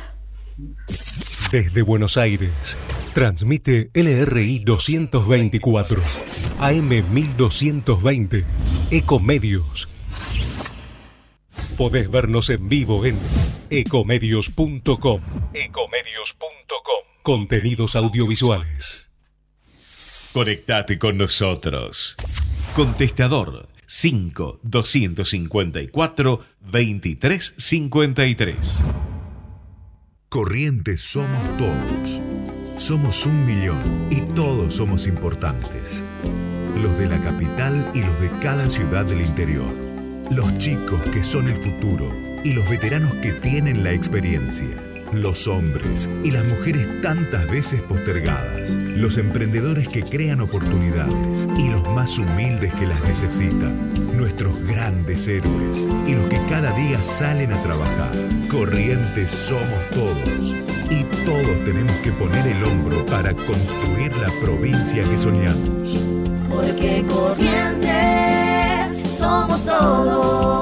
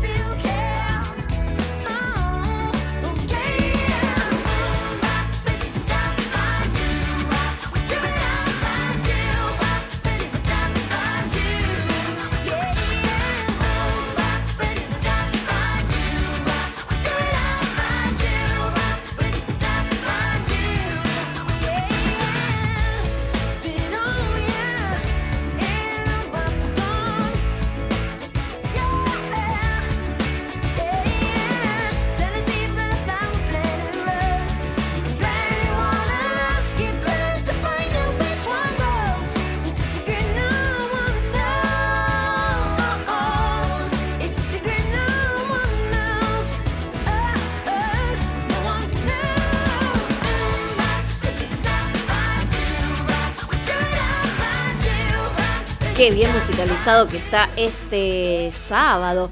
Eh, eh, Prada, estás ahí, ¿no? Sí, por supuesto. Bueno, yo te voy a contar que recién en un canal de, de cable este, había una tarotista.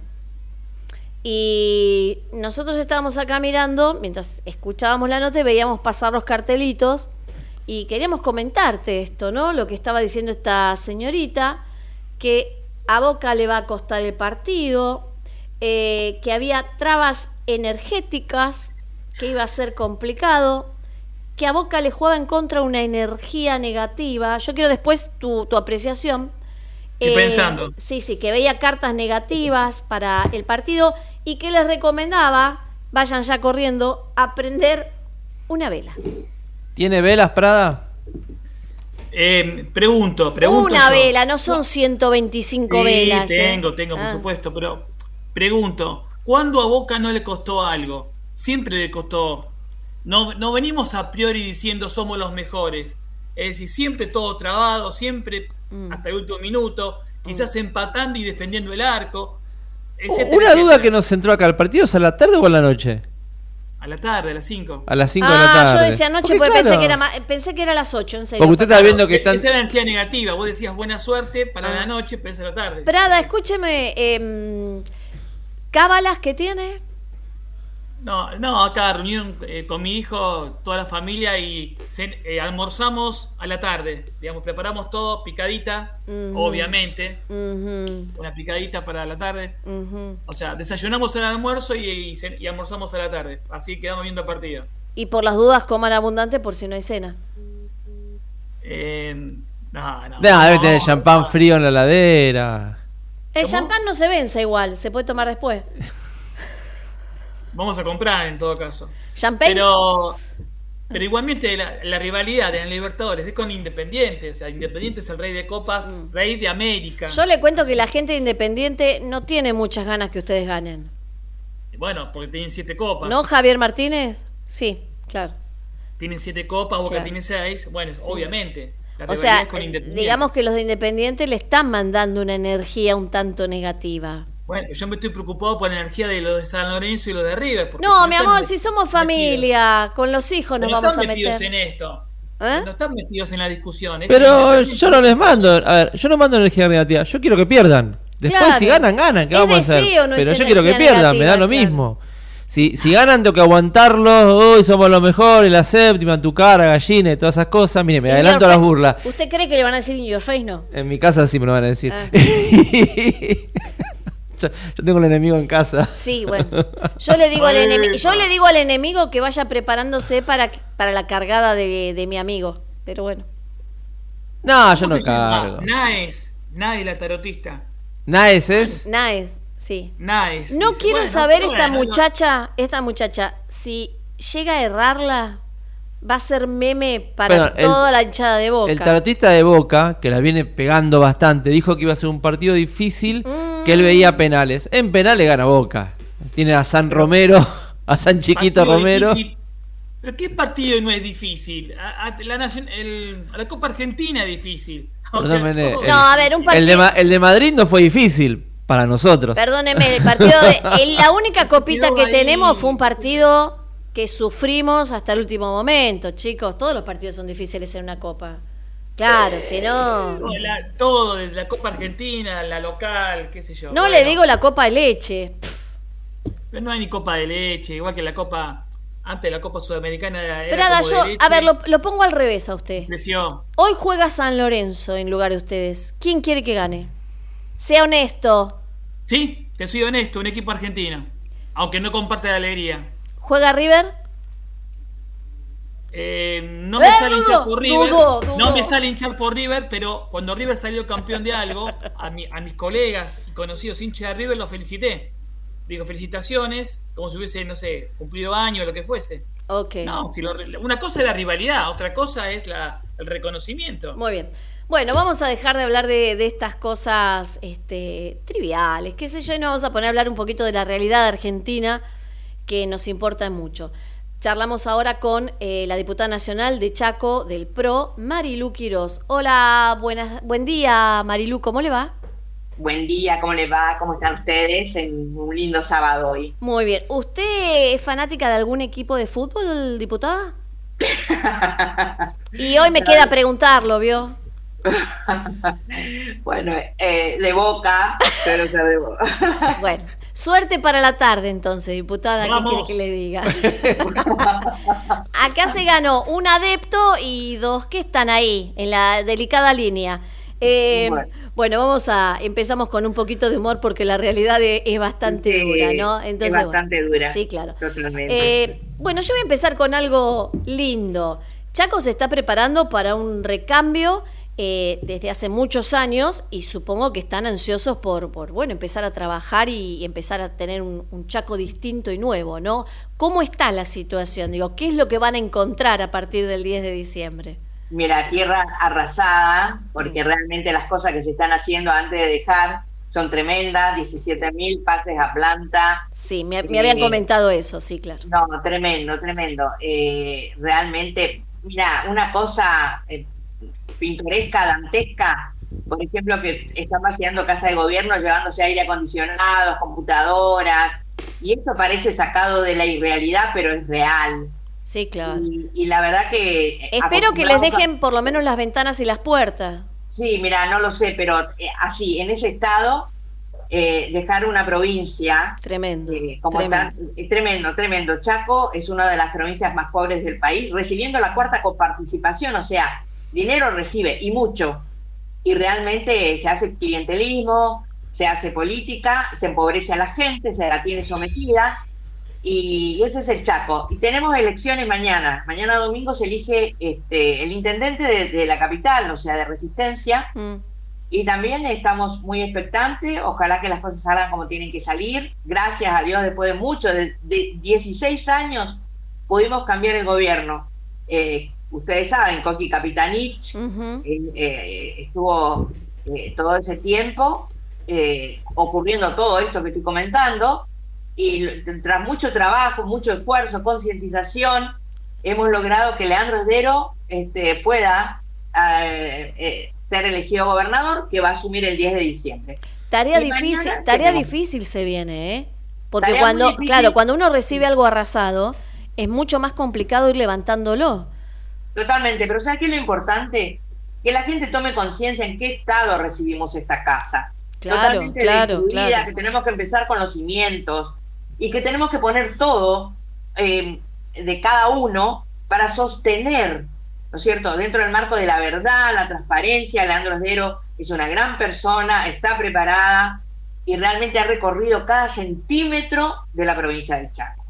Eh, diputada, antes de ir a lo nacional, y el, el otro tema que yo sé que, que preocupa allí en Chaco es eh, los movimientos sociales. Sí, Emerenciano Sena y su, y su familia están detenidos por, por el caso de Cecilia, pero eh, los grupos que quedaron, yo rec- el- recuerdo haber leído hace unas semanas atrás, eh, amenazantes contra el contra Esdero antes de, de- de- de asumir, de que no recibía, de que tenía que escucharlos No. a ellos y no cortar, porque si no iba, iban, iban a salir a la calle a cortar. A cortar. Totalmente, ya lo están ame- amenazando.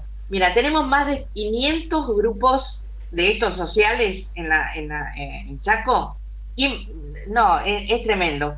Amenazándolo ya antes de asumir, ¿no es cierto?, de que cómo iban a pasar la Navidad y la fiesta, porque si no le cortaban la ca- las calles, las rutas, le hacían de todo. La verdad, impresentables. Esto se ha eh, judicializado, como todo lo que está haciendo Marcela Cuña, que está desde la cárcel amenazando a los fiscales, eh, está haciendo eh, huelga de hambre, no sé, la verdad que son unos impresentables, hay muchas cosas que hay que cambiar, no pueden tener celulares y estar comunicados y haciendo amenazas dentro de- del penal, la verdad que es deplorable y esas son cosas que, que hay que ponerle control. Esa es la realidad que vive Chaco, Claro. porque es una cosa que hay que decir, el, que el gobierno hasta el 10 de diciembre es Jorge Capitanich, o sea, hay que hacer los reclamos a Jorge Capitanich, o sea, ya le están haciendo amenazas a Leandro antes de asumir y haciendo todo tipo de trapizonas, como esto que contaba yo, no solamente los 17 mil pases a, a- a- a pases a planta, sino también eh, desmantelar casa de gobierno y, la- y las entidades públicas. La verdad, no, no, no, no, no sé Qué, vergonzo- qué vergonzoso, ¿no? Que la, que la política argentina, la realidad argentina, uno está escuchando esto, eh, esto se hacía hace, qué sé yo, 40, 50 años, que se sigue haciendo. Qué tremendo. Y así estamos, y por eso la gente no cree en los políticos. Claro, eh, claro. Y tiene razón. Yo cuando salgo a caminar, porque camino también mucho chaco, y, y uno da la cara y se pone en el lugar del otro, y se da cuenta que la gente tiene mucha bronca, y tiene razón. Mm. Porque son tres o cuatro, como decía la canción de esta, que por un, pocos atorrantes nos ponen a todos en la misma bolsa y no somos todos iguales. Y la verdad que la gente está muy enojada, con razón, porque en lugar de encontrar respuesta tenemos 140% de inflación, no tenemos combustible, eh, eh, no se puede comprar, la salud está deteriorada, eh, no hay insumos para poder hacer cosas que son elementales. Entonces, la bronca realmente es muy fuerte y la verdad que la gente tiene razón, porque estamos yendo para atrás, estábamos, éramos sextos en el mundo, hoy somos 140.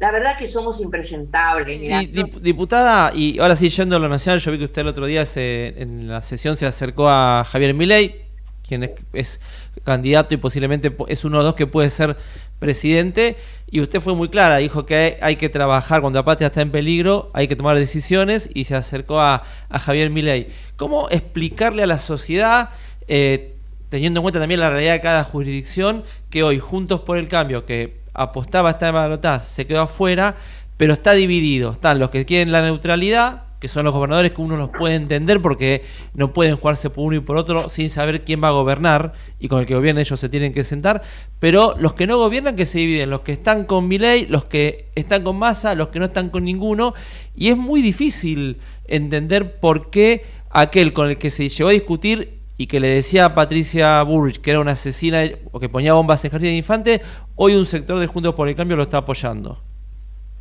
Bueno, primero no creo en la neutralidad. Ajá. Vuelvo a decir lo que dije, cuando la patria está en peligro, peligro hay que hacer algo. Mira, yo hay una frase, los tibios los vomitaré en la boca, dice la Biblia. No, este no es momento de tibios, este es momento de tomar decisiones porque la patria está en peligro y tenemos que hacer lo que tenemos que hacer. Muchas veces lo que se tiene que hacer no nos gusta, pero hay que hacerlo. Porque sabes que nosotros representamos al pueblo y el pueblo espera decisiones, no tibios y no tampoco creo en las divisiones. Yo creo que las cosas, cada uno se va mostrando como es cuando el escenario te pone en cierto lugar.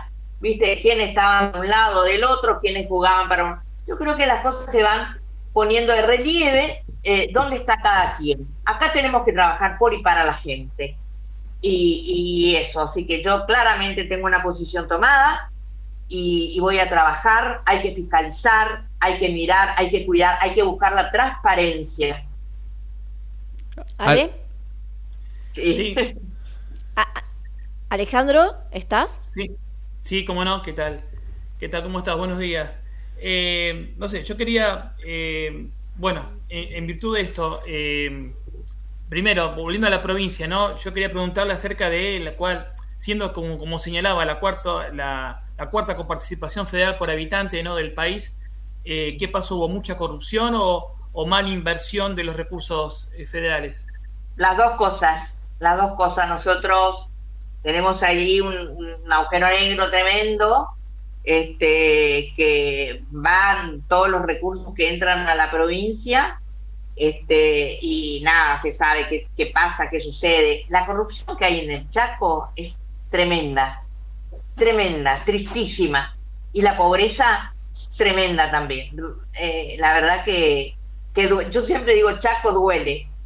Y Chaco es una provincia que tiene tantas cosas maravillosas, pero la gente, la, eh, es lo que se ve, es eso, la, la pobreza, la indigencia, la desnutrición, eh, eso. Pero somos el país de las esculturas que más tiene en todo el país y eh, estamos en el mundo, eh, esculturas a cielo abierto, y tenemos el impenetrable, tenemos un meteorito, tenemos aguas termales, tenemos su gente maravillosa que tiene ganas de salir adelante y tenemos todo por hacer.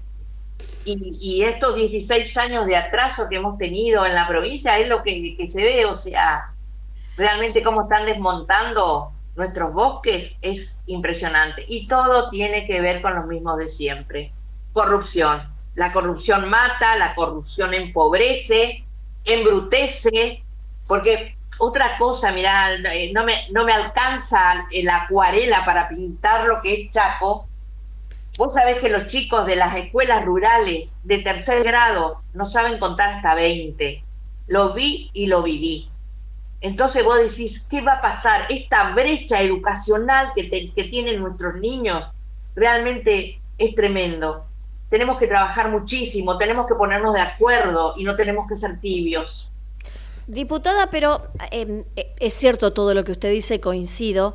Eh, va a ser muy difícil gobernar con un resto de población que debe estar todavía comandada por Capitanich Totalmente. y que van a tratar de hacer lo imposible, porque lamentablemente es así, ¿no? Hay una parte de la política que no es perdí, acompaño, aunque tenga otra postura, sino es perdí y te hago la vida imposible para que no puedas gobernar bien.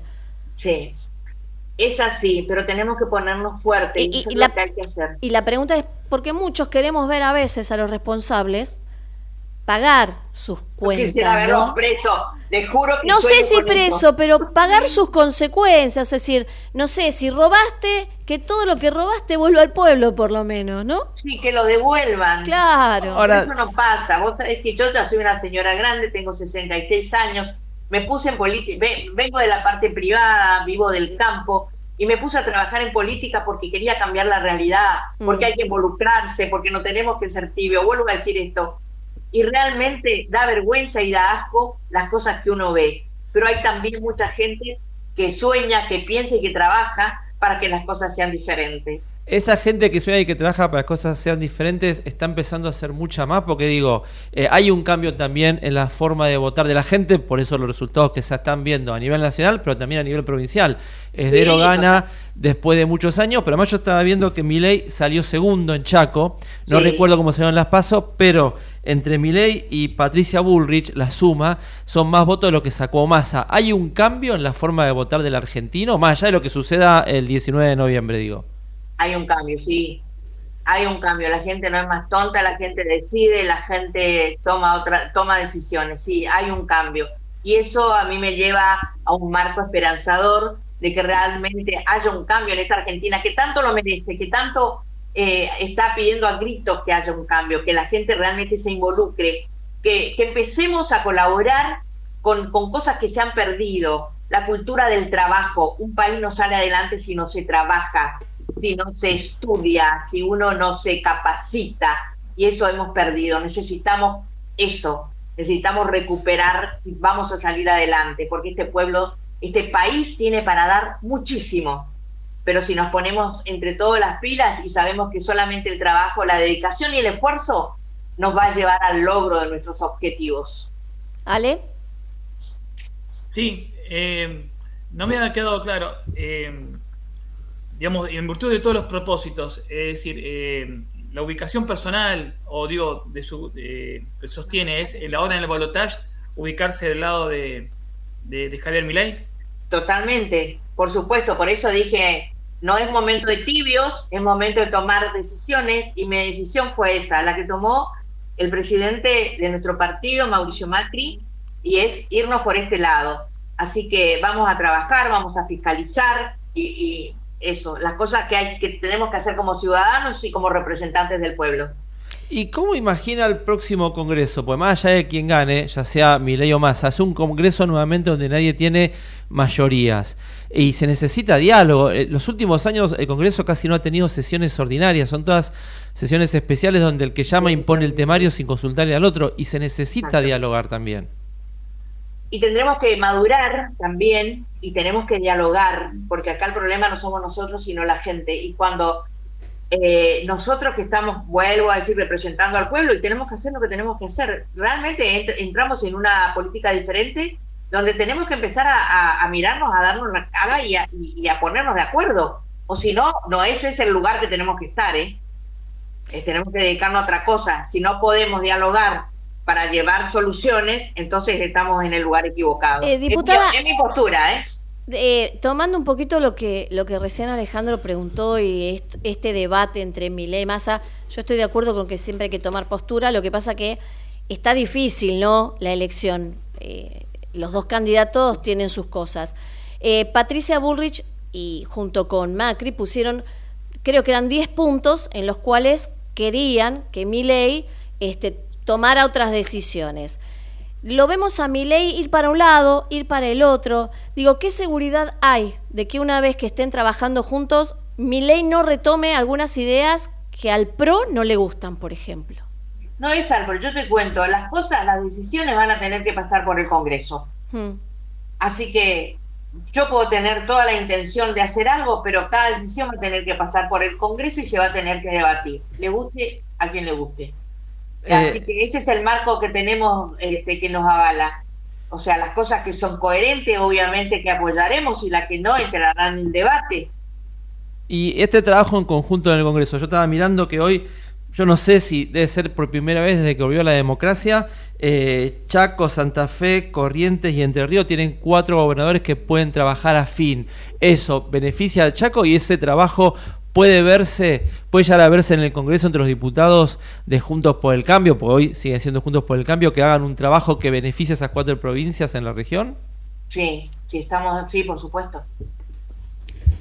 Eh, Marilú, eh, sí. la verdad hizo muy bien en, en empezar a meterse en la política. La política necesita más gente así, sí, que tenga la convicción, la decisión y las ganas. Así que eh, Gracias. ojalá Te pueda, comento. ojalá Sí, tengo pueda una nieta que se fue del país. Claro, tengo una nieta que se fue del claro, país. Tengo, un hijo- tengo otros que se quieren ir. No quiero que se vayan. Quiero que se queden en este país bendito que tiene todo para dar.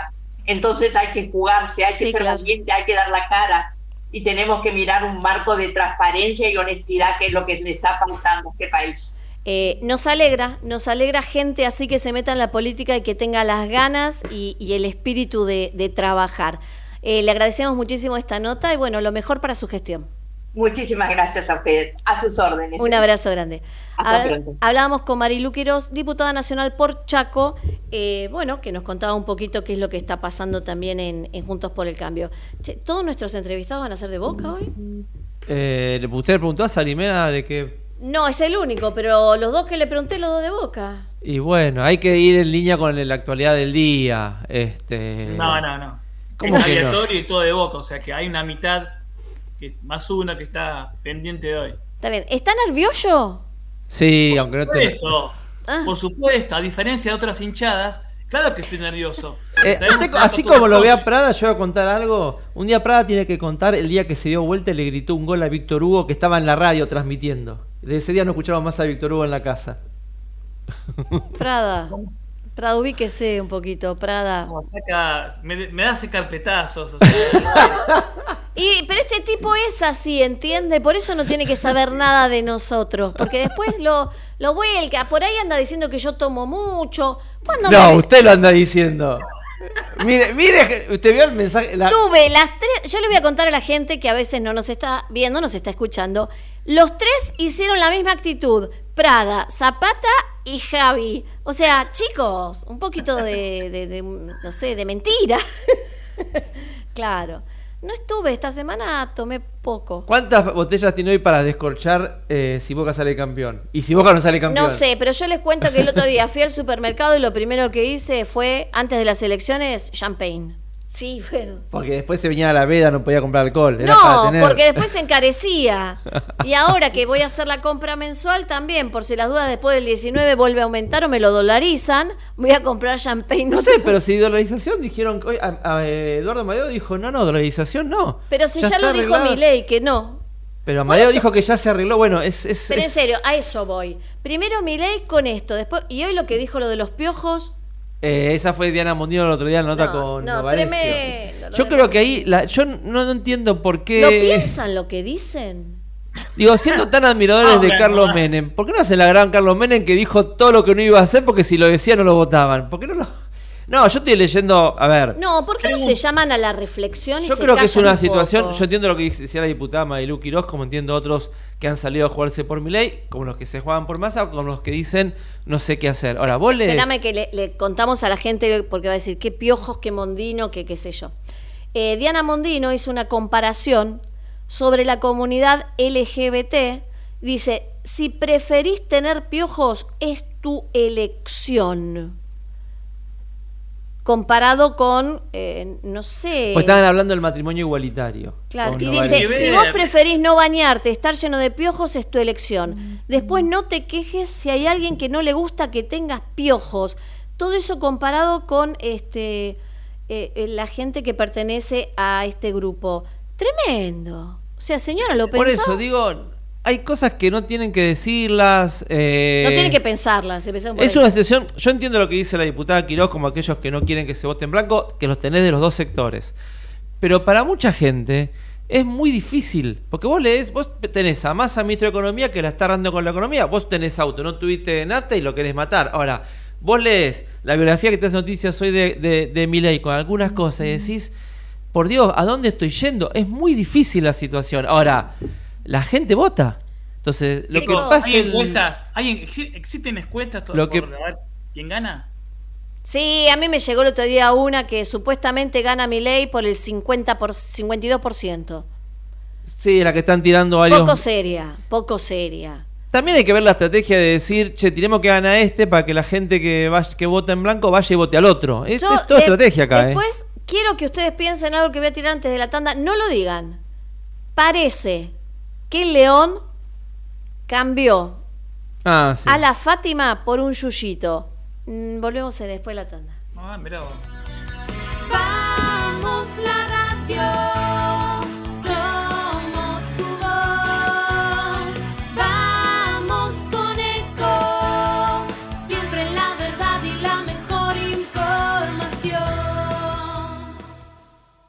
Descarga gratis de tu celular la aplicación Ecomedios.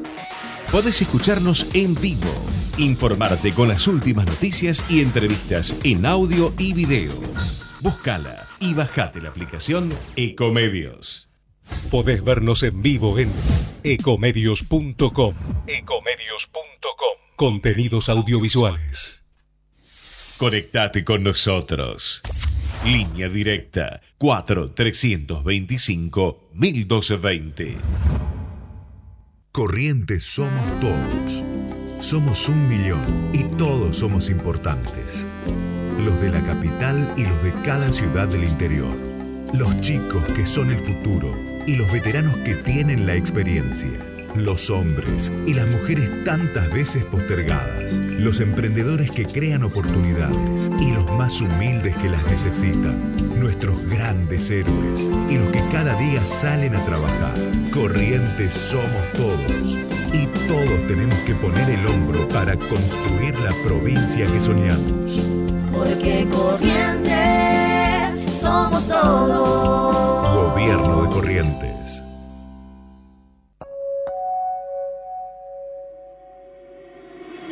shout such faith.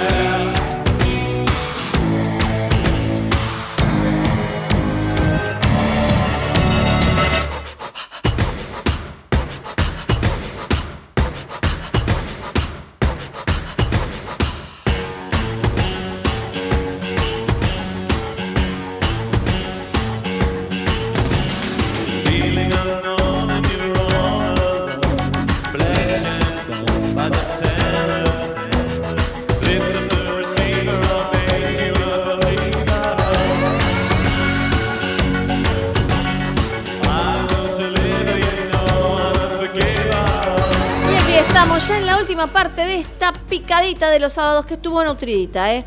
Tuvimos absolutamente de todo, de todo. Eh, ¿Pradita está por ahí? No, Prada se va. Sí, Prada- estoy acá, estoy. Bueno, ¿le quedó algún temita que usted quiera tratar hoy? Porque ahora vamos a escuchar un poquito a un cantante, pero antes de conectarnos con el cantante, si le queda algún temita. Eh, breve, vos sabés que sigo, sigo España y mm, ustedes saben, hubo elecciones el 28 de julio. Yo lo único que vi es que fue mayoría de edad de la princesa y la ropa que tenían todos, sí. Claro, Mm. claro, exactamente. Ok. Eh, obviamente, el rey Felipe VI, ahora la- su hija Leonor, juró por la constitución, es decir, que ya puede heredar. Si al Mm. papá le pasa algo, ya hay reina. Señora, Así que- señor, se usa el traje blanco para las muchachas, entalladito, muy lindo. Sí, Cla- Sí, ah, bueno, tomo, tomo en cuenta eh, este dato que decís vos, Maester. La hija, eh, Leonor, al papá le puede preguntar, papi, ¿qué España me vas a dejar? ¿Por qué? Este, ¿Qué herencia me vas a dejar? ¿Por qué? Porque mm, hubo elecciones, ganó el Partido Popular, segundo el socialista, tercero a la extrema derecha, pero en España mm, eh, tanto PP como Vox no lograron mayoría absoluta. La, la investidura de Alberto Feijó fracasó por cuatro votos.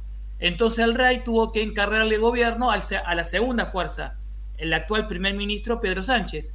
Y Pedro Sánchez está seguro de ganar, pero su pacto es con los independentistas catalanes, que le exigen un plebiscito para la independencia de Cataluña. Y eso significa, o sea, que Pedro Sánchez acceda nuevamente a la Moncloa, que continúe en su cargo, significa el rompimiento de España en el corto mediano plazo, no mañana, pero eso sí. Y eso la derecha está está en toda eh, está todo convulsionado España por- hasta eh, frente a esa eventualidad de que un pacto de gobierno legal, insisto, porque se juntan diputados para sumar la mitad más uno, pero eh, digamos, el pacto que se firma es la independencia, la fractura de, Cata- de- de España. Y eso es un peligro, porque detrás de Cataluña viene el País Vasco y no se nombra, pero detrás del País Vasco, Galicia hay fuertes sentimientos locales que se expresan políticamente. Así que España está ante una disyuntiva, ¿no? La legalidad de elegir gobierno, pero las consecuencias de eso es la eventual fractura territorial. Bien. En el mediano plazo. muy bien. Ay, qué internacional que está hoy, Prada.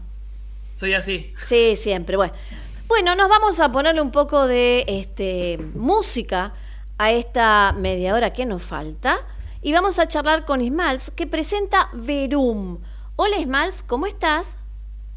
Hola, buenas, buenas. Eh, muchas gracias por la invitación, primero que nada. Eh, y quiero decir que es Isma LDZ, no Isma. Isma, ¿cómo es?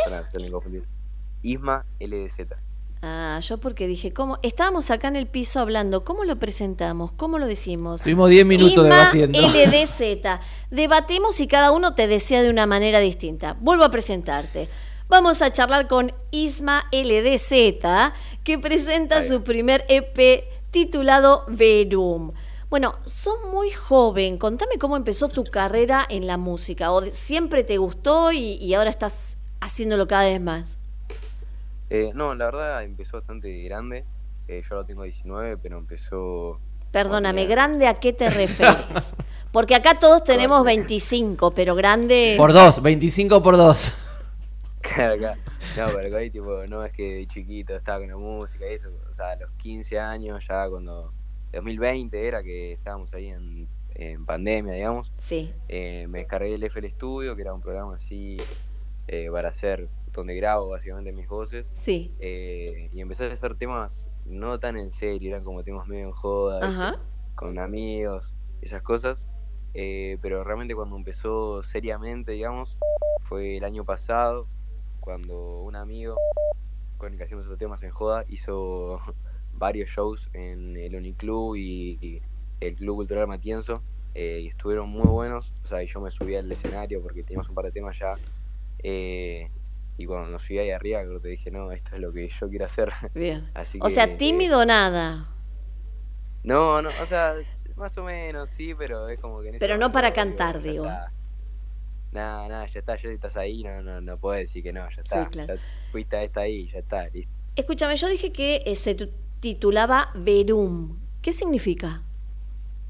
Eh, básicamente es una palabra que me gustó, pero tiene un significado porque significa verdad en latín y yo creo que un poco lo que busco en este EP es de buscar una verdad, ya sea en, en la música o Mm. también un poco personalmente, pero digamos en la música, ya que es como que estoy intentando, intentando buscar el sonido o el género o el Mm. tipo de voz que más me guste, porque como realmente empecé hace menos de un año a sacar temas seriamente, como que todavía estoy en ese proceso de encontrarme, Claro. encontrar lo que realmente me gusta a mí, y es como, me parecía un buen título, aparte es una palabra fachera, entonces dije, ya está, dejo eso. O sea, ¿no tenés un género definido de estilo musical? ¿Lo estás buscando? O, o- o- y más allá que lo estés buscando, ¿te estás inclinando por algún género en especial? Claro, o sea, todavía no tengo, pero sí, me estoy inclinando ahora un poco por lo que es el dancehall. Eh, estoy haciendo mucho eso, pero no, no me encasillo. O sea, como que me gustan muchas cosas, entonces es como que estoy probando. Ahora, yo creo que ahora como es la etapa inicial, digamos, es como que es la etapa para probar cosas y ver qué me funciona a mí, qué le funciona más a la gente. ¿Cómo Eh, sería el género que está... punto ¿cómo, medio, digamos. cómo lo llamaste al género? ¿Cómo se llama el género con el cual te estás inclinando? Eh, se llama don- dancehall, es como un reggaetón, pero más tranqui. O sea, Sí, nosotros cada vez tenemos que aprender más Sí, yo me quedé en el términos, rock sí. y el pop. Hasta Claro. ahí llego. En el jazz también, claro. Estás hablando con gente muy joven. ¿Y, y qué, en qué artistas eh, tenés algún artista que digas, este es mi modelo, me gustaría, es, es el estilo que me gusta, que, que nosotros conozcamos? Y no, realmente, o sea, no, no tengo tanto como un referente musical que diga yo quiero Pero, ser ¿qué, qué- esta qué- persona. qué músicos te gustan? Que pueden ser de antes o de ahora, que digas, che, esta música o como lo interpreta me gusta. Claro, eh, es que realmente no lo sé porque yo soy una persona que es como que escucho muy variado y no Ah, Va sacando algo de cada uno. Va sacando algo de cada uno. como- Sí, obvio, eso es- yo creo que es lo más importante. sí, es claro. como que no me encasillo, no tengo, no admiro a nadie realmente como decir, no, este es mi ejemplo a seguir y Está yo quiero bien. aspirar a ser este. Tomás lo mejor de cada uno, lo que a vos te gusta de cada uno. Está bueno eso. Está bueno. Claro, sí, para formarme de mí, digamos. o Para saber lo que voy a, yo voy a hacer y eso creo que es lo más importante. Saber qué voy a hacer o quién soy, digamos, por así decirlo. más escúchame, en vos hablaste, bueno, que empezaste medio jugando y después ya ahora lo estás profesionalizando. ¿Qué es lo que más cuesta, y especialmente un, un chico joven como vos, qué es lo que más cuesta eh, en, este, en este camino, ¿no? ¿Qué es lo que más eh, se te hace difícil o tenés que ir sorteando? Disculpa, se, se cortó justo. Digo, ¿qué, pues qué es lo más difícil en este camino de empecé como jugando, pero después me quiero hacer profesional? ¿Qué es lo que más se complica en el camino? Y quizás eh, yo como que ya había formado un público Hmm. que estaba acostumbrado a un cierto tipo de música Hmm. y es como una transición, digamos, hay gente que como que quizás no le gusta o no me empezó a seguir por Claro. eso, digamos, y como que tengo gente que no me banca por lo que hago ahora, quizás tengo gente porque, porque me banca por lo que hacía antes, digamos, pero bueno, yo creo que es un proceso también y voy encontrando un nuevo público, gente que me empieza a seguir ahora por lo que hago ahora y no por lo que hacía antes. Te digo, no es Pero para bueno, consuelo, pero a los grandes cantantes de la historia les ha pasado cuando cambian de género, que algunos dicen, no, yo ahora no lo escucho porque cambió de género, y después se van adaptando porque les empieza a gustar tu voz, tu ritmo, es cuestión de adaptarse. Sí, obvio. Yo lo veo como un proceso, Mm. pero bueno, eso es, yo creo que es lo más, lo más complicado de todo, el- el- la relación con el público, digamos. ¿Estás haciendo, estás, tenés eh, shows programados para las próximas semanas o, o- o tu público te sigue más que, imagino tu público te debe seguir mucho por redes, pero ¿tenés shows programados para las próximas semanas? ¿Presentaciones? Hola. Uy, se cortó. Venía la comunicación. Ahora sí, ahora Ahí- sí. No, no sé si me escuchaste, te preguntaba si tenías shows programados para las próximas semanas, presentaciones, más allá de que imagino que tu público te, te debe seguir mucho por redes, como hacen hoy lo- los chicos de tu edad, que hacen todo por redes. Mil disculpas, se me cortó también justo, estoy con un problema de conexión acá. Te preguntaba si tienen, tenés algún show para eh, programado para las próximas semanas. Eh, no, la verdad que todavía no. Eh, todavía no hice ningún show eh, yo propio mío. Eh, pero bueno, es algo más a futuro, digamos. Eh, como eso, que estoy corte, formando un público nuevo, es como un proceso, digamos. Todavía no me, no me lanzo a tirar una fecha por miedo, no sé, a que no se vendan las entradas o algo así. Entonces como que estoy en ese proceso. ¿Cuáles son las canciones más destacadas de Verum?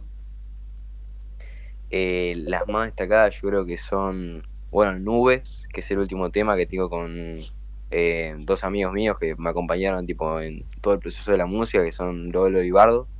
Em, después me gusta mucho a mí la primera que se llama Hechizos. Y no sé, a mí me gustan todas realmente, pero yo creo que esas dos son las más destacadas. Me o las gustó, que más me han gustó el tema. Hechizos, me gusta el título. Ale, Sí. No, ¿qué tal? Eh, buen día, Ismael LDZ, ¿cómo estás? Pero vaya, Buen algunas día. preguntas. ¿Cómo llegaste a, a llamar, ya sé pues, por latín, ¿no? Pero ¿cómo se te ocurrió pensar en el latín? Ahí me conquistaste con eso. Eh, llamarte Verum. ¿Por qué llegaste al latín? No sé, porque siento que le da mística y es como agarré, busqué en Google Traductor de latino a español y me puse a buscar palabras que estaban más o menos relacionadas con el concepto que yo quería dar del, del, del álbum, hasta que alguna palabra quedaba más o menos linda, bien, y dije, bueno, tiene sentido, me gusta, me sirve, y vamos con esa, y así quedó Verum. bien. Escúchame, Tenía- no, estoy escuchando recién eh, Hechizo, muy buena. Es el, tiene, me- yo no sabía que era reggaetón suave, pero la estoy escuchando y ahora gracias. entiendo. O sea, Justo se cortó. No, que, que tiene el mismo ritmo eh, que el reggaetón, pero mucho más suave, o sea, muy- eh, no, no, no estridente. Es decir, muy, muy escuchable. Siempre le cantás, eh, se refiere al amor de esto, ¿no? Claro, muchas gracias primero. Y sí, yo me tiro más por letras. No, o sea, mis letras no me hago el malo ni nada de eso, es como más eh, amor, desamor, podría ser. Es como me tiro más por ese lado. Eh, ya para ir terminando, te pregunto, ¿cómo te ves a futuro? ¿Qué es lo que vos querés a futuro? ¿no? Porque supongo que ahora estás empezando y estás contento con esto y escribís. ¿Qué es lo que querés llegar a lograr? Y yo creo que, o sea, como una meta media abstracta, digamos, vivir de la música, yo creo que sería increíble. Actualmente no lo estoy haciendo, eh, pero bueno, estoy trabajando para eso. Y si hablas de un, no sé, llenar un estadio o algo así, o hacer un concierto, no sé, hacer un, un no sé, una, un lugar que haya más de mil personas sería una locura.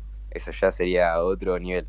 Pero sí, no, yo creo que vivir de la música sería el, el, o sea, lo que estoy apuntando ahora y por lo que me estoy moviendo para eh, hacerme música, básicamente. Bien. Eh, bueno, fue un gusto charlar con vos. Esperemos que dentro de unos años, cuando seas muy famoso y te llamemos, también nos des una entrevista. no, muchas gracias a ustedes por el espacio, también gracias a Silvina que hizo ahí la conexión. Silvinita Puga es una Eh, grande. Es una grande, es una grande. Eh, gracias y la verdad que te deseamos lo mejor, eh, te vemos con muchas ganas, así que nada, adelante y, y que, que logres lo que vos querés vivir. Acá en un ratito vamos a escuchar este algún temita tuyo, es más, nos vamos a ir escuchando un temita tuyo como para que la gente te vaya conociendo, ¿te parece? Dale, sí, Dale. perfecto. Muchas gracias. Un abrazo grande. igualmente. Gracias. Un abrazo grande. Nos vemos. Charlábamos con Isma LDZ que presentó Verum.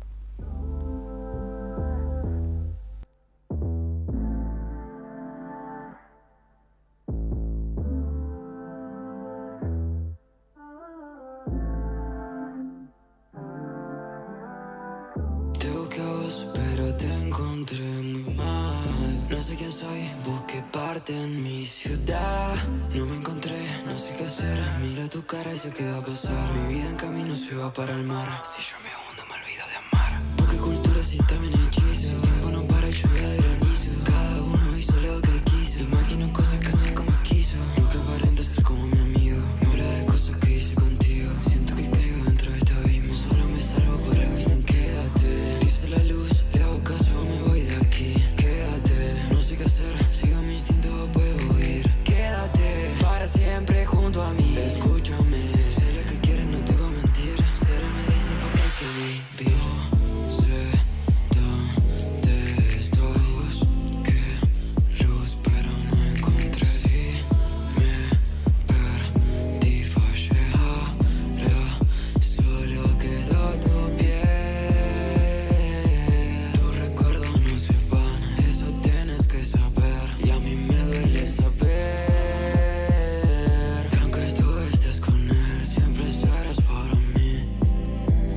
estamos escuchando es Hechizos, ¿sí? El tema de nuestro amigo Isma. LDZ, de su EP Verum.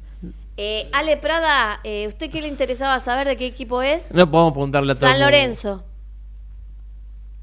Bueno, Listo. sigue dando boca. ¿Por qué? Perdóname, tenemos en la operación técnica Javi es de Independiente. Vos sos de Boca, lo que tengo acá al lado mío es de River y yo soy de San Lorenzo. ¿Dónde ganó Bueno, Boca? Él habla de las entrevistas. de Arboca también hubo, así que. No, No, no cuenta, sabés de no qué- cuenta. No cuenta, Bueno, bueno. no cuenta. Porque el entrevistado que hacíamos también la todo lo de Jamás y que se yo Gonzalo de San Lorenzo también. Bueno, está bien. Eh, eh, yo voy a denunciarte fraude en el conteo. Más que fraude, mentira lo mío, claro, bueno. Este, bueno, chicos, ya nos estamos yendo. Eh, ¿Nos queda cuánto? ¿16 días para las elecciones?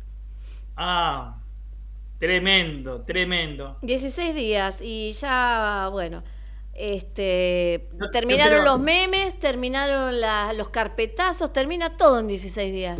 Ya, ya creo que nadie más escucha nada, ya, ya tantas cosas, ya es mucho ruido. Eh, Este, sí, yo, yo creo creo que- que la gente está cansadita, ¿eh? No, sí, eh, yo creo que vamos a estar todos exhaustos, este, pero también creo que, digamos, y esto va en contra de la opinión de muchos colegas que yo hablo de estos temas, este, hay un voto secreto a mi ley, debe haber un voto secreto a mi ley, no se puede decir que se lo va a votar por la, por las este, cosas que dicen todos sus, este, sus Yo creo que a, libertarios. yo creo que a los dos. Yo creo que hay muchos que van a votar a Massa que tampoco lo quieren decir por el desastre económico que hay. Y los que decimos, me incluyo, que vamos a votar más en blanco, que vamos a votar en blanco, somos los más sinceros y los más presionados para que no votemos en blanco, lo cual, digo lo mismo que dije el otro día, termina cansando. Ya se, en algunos casos ¿Vas a termina votar en blanco, Marcos? Yo voy a votar en blanco. Yo voy a votar en A mí- blanco. a mí, ¿sabes lo que y me- perdón, y ya me tienen hinchado Eh, nada. Los Eh, que me joden en la semana diciéndome, no, no, no. Yo no digo absolutamente Esperen, nada, cada chicos, uno esperen. decide. Eh, a ver, está bien, Ale, lo que decís. Yo creo que la gente lo que está cansada es justamente de la situación de Marcos. Gente que te diga a quién tenés que votar. No, vos tenés que votar a fulanito. No, pero vos no podés no votar a menganito. Pero vos tenés que elegir. Vos no podés esto. La verdad que llega un momento que uno ya ni quiere hablar porque no tengo por qué justificar de qué manera voy a votar o por qué. Somos un país que le queremos indicar al otro, desde los políticos, eh, porque la gente de tal partido tiene... Los votos son de la gente. Vemos otro tema, que te quieran correr con que no, no puedes votar porque la economía es mala. No, pero no, los temas, la economía es mala y con este la economía va a ser mejor. Con todo respeto, para algunos hay otras cosas que juegan, no solamente la economía, por más que uno le cueste llegar a fin de mes. A mí hay otras cosas que me juegan a la hora de la elección y que me fijo en otras cosas que proponen. Y no hablo de los vouchers. Porque eso yo creo que no lo va a hacer. Marcos- Hablo de otros temas y temas que, que no tocan los candidatos y para mí son importantes. o para una minoría son importantes. Insisto, no tengo por qué convencerte de un voto. Pero la gente Te, te, tengo corre- que bien, respetar. ¿sabes lo que me ¿Votás pasa? este? Listo, qué bueno. Pues ¿sabes lo que pasa en, alg- en algunos grupos? No sé si le pasa es, no, la economía, mirá, no hubo nafta, mirá, y mirá que este te propone, ¿sabes qué? A mí hay otras cosas que me influyen. Me influye la política de derechos humanos de los candidatos, me influye cómo se tocan temas que tienen que ver con el acoso escolar, que ningún candidato... A mí esas cosas me interesan. ¿Seremos una minoría? Punto. Pero esas cosas a una minoría nos interesa y tienen que aceptarlo también. Marco, sigo dándole vuelta. Todos tenemos que aceptar el voto del otro. El argentino siempre te quiere convencer de algo. No, si vos me decís, eh, voto a Menganito, bueno, es tu decisión y vos sabrás por qué. El otro vota a Fulanito y sabrá por qué. Pero ¿por qué estamos en esta... Hay chat, hay gente que se está peleando por una elección. Muchachos, dejémonos de jorobar. A ver, Bueno, está, bien un poco de, de fricción, pero el punto es, cuando yo voto, quiero decir que por más que el conjunto libertario salga uno u otro a decir cualquier cosa de las, más, las peores bizarradas que existen, se, están, se superan incluso, bueno, aunque sigan así, ya llega un nivel que ya no, la gente ya no sé si están escuchando cada cosa, sino es como que la, la verdad sugeriría un poco más corto el balotage, quizás una semana menos, porque no se puede estar un mes eh, es como que por más que ahora salga cu- cualquiera a decir cualquier cosa, ya no nos va a entrar en la cabeza. Así que. Bueno, eh, es la ley. ¿Qué va a hacerse? No, no, sí, es el tiempo, eh, la saturación informativa. Entonces, eh, creo que hay un voto, digamos, si, si hay una mayoría opositora que se, eh, el, el 22 de octubre ganó Massa, pero segundo y tercero, eh, su- más, de, su- más de la mitad de los votos, bueno, ahí está la incógnita, ¿no? Eh, y además, este, hay un fin de semana largo.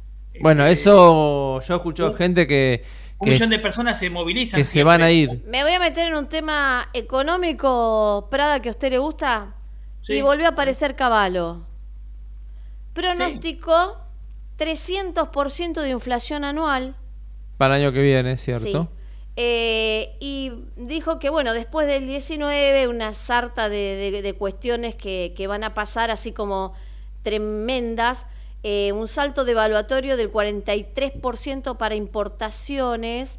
eh, bueno, y todas esas cosas. ¿Qué opina usted, Prada?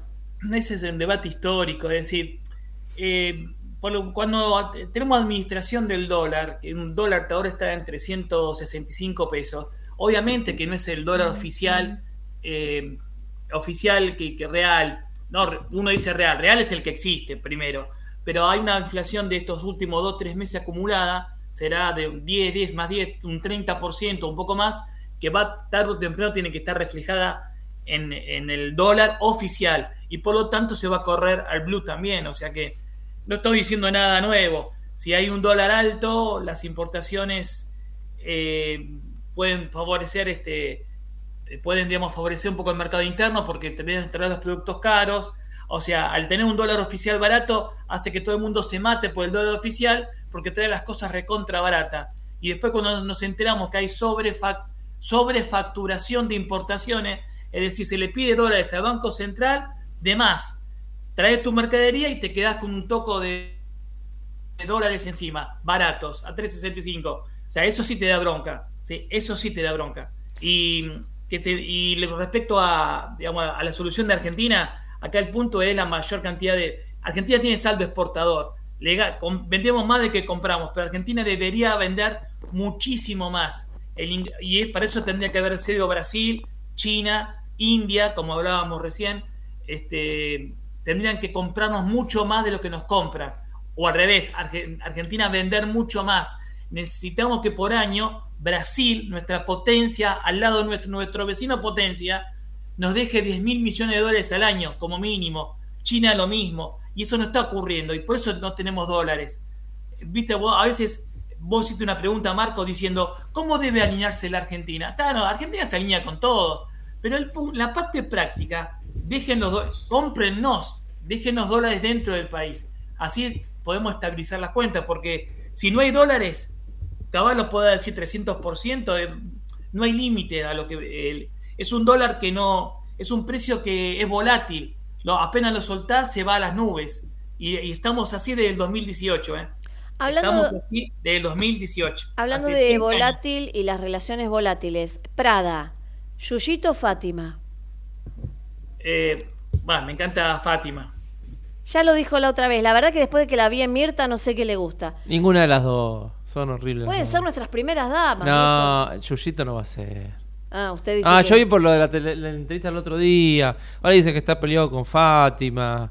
Eh, no, es- ninguna de las dos. Bueno. Yo igual creo que son. Lo de Fátima a mí es un noviazgo ficticio. Es para. Yo creo que el otro día hizo, hizo este de novia. En lo de Mirta Legrand hizo de novia, claramente. Para mí es mentira. Está armado, pero necesitaban. al- Perdón, Prada, si le tocamos el corazón. Pero bueno, para mí es No, algo. obviamente no- que está armado, pero también Scioli estuvo armado con Karina Rebolini y se juntaron para la campaña, lo dijeron ellos, o sea que eh, pasa siempre. Sí, bueno, como hay, hay también. mucha gente que se casó para la campaña, Claro. parece que la cosa ya no estaría tan bien después de algunas cuestiones electorales. Bueno, yo quiero saber cómo va a funcionar criterio. todavía, si la iglesia va a seguir, o los grupos religiosos, ¿no? Que fueron muy importantes en la elección pasada. eh, el tema de cuidado con los niños, vos, vos ves, yo, veo YouTube y, y antes de, de Bueno, ver cualquier video creo que la, la iglesia ya se jugó a favor de uno, ¿no? Sí, ahora salieron a despegarse del padre Pepe, dicen que ellos no se pueden meter, pero cuando te dicen no dejen el evangelio en la puerta del cuarto oscuro, te están, te están marcando un camino. Sí, claro. Eh, yo creo que es una elección, repito, muy complicada, muy difícil y donde hay algunos, por más que seamos pocos, que nos fijamos en otras cosas, no solamente en la economía y se tiene que respetar. Eh, después en las encuestas, Yo no creo en ninguna, No, cometido nunca- tantos sí, errores ya. Nunca creí en nunca esta. Eh, Prada, eh, nos Por vamos. eso hoy, hoy una distracción, una gran distracción. No, basta, no lo queremos escuchar más. Sí, tengo una serie Mirá, para se terminar puso de la ver. banderita de boca. Bueno, Hace rato que se la puso. bueno, pero ahora, ahora preste más atención. Eh, Prada, suerte esta tarde, cuac. Que le Ah, vaya bien. No, Juan, no me hagas pato, no me hagas pato. No te escucho más, me saqué los No te auriculares. escuché, no te escuché. Chau, chau, Prada. Vamos, boca. Chau. ¿Qué? Prada. Zapata, nos vemos el próximo sábado. Gracias, Javier Martínez, por la operación técnica y nos encontramos aquí el próximo sábado en Ecomedios. AM 1220. Corrientes somos todos. Somos un millón y todos somos importantes. Los de la capital y los de cada ciudad del interior. Los chicos que son el futuro y los veteranos que tienen la experiencia. Los hombres y las mujeres tantas veces postergadas. Los emprendedores que crean oportunidades y los más humildes que las necesitan. Nuestros grandes héroes y los que cada día salen a trabajar. Corrientes somos todos. Y todos tenemos que poner el hombro para construir la provincia que soñamos. Porque corrientes somos todos. Gobierno de Corrientes. Desde Buenos Aires, transmite LRI 224, AM 1220, Ecomedios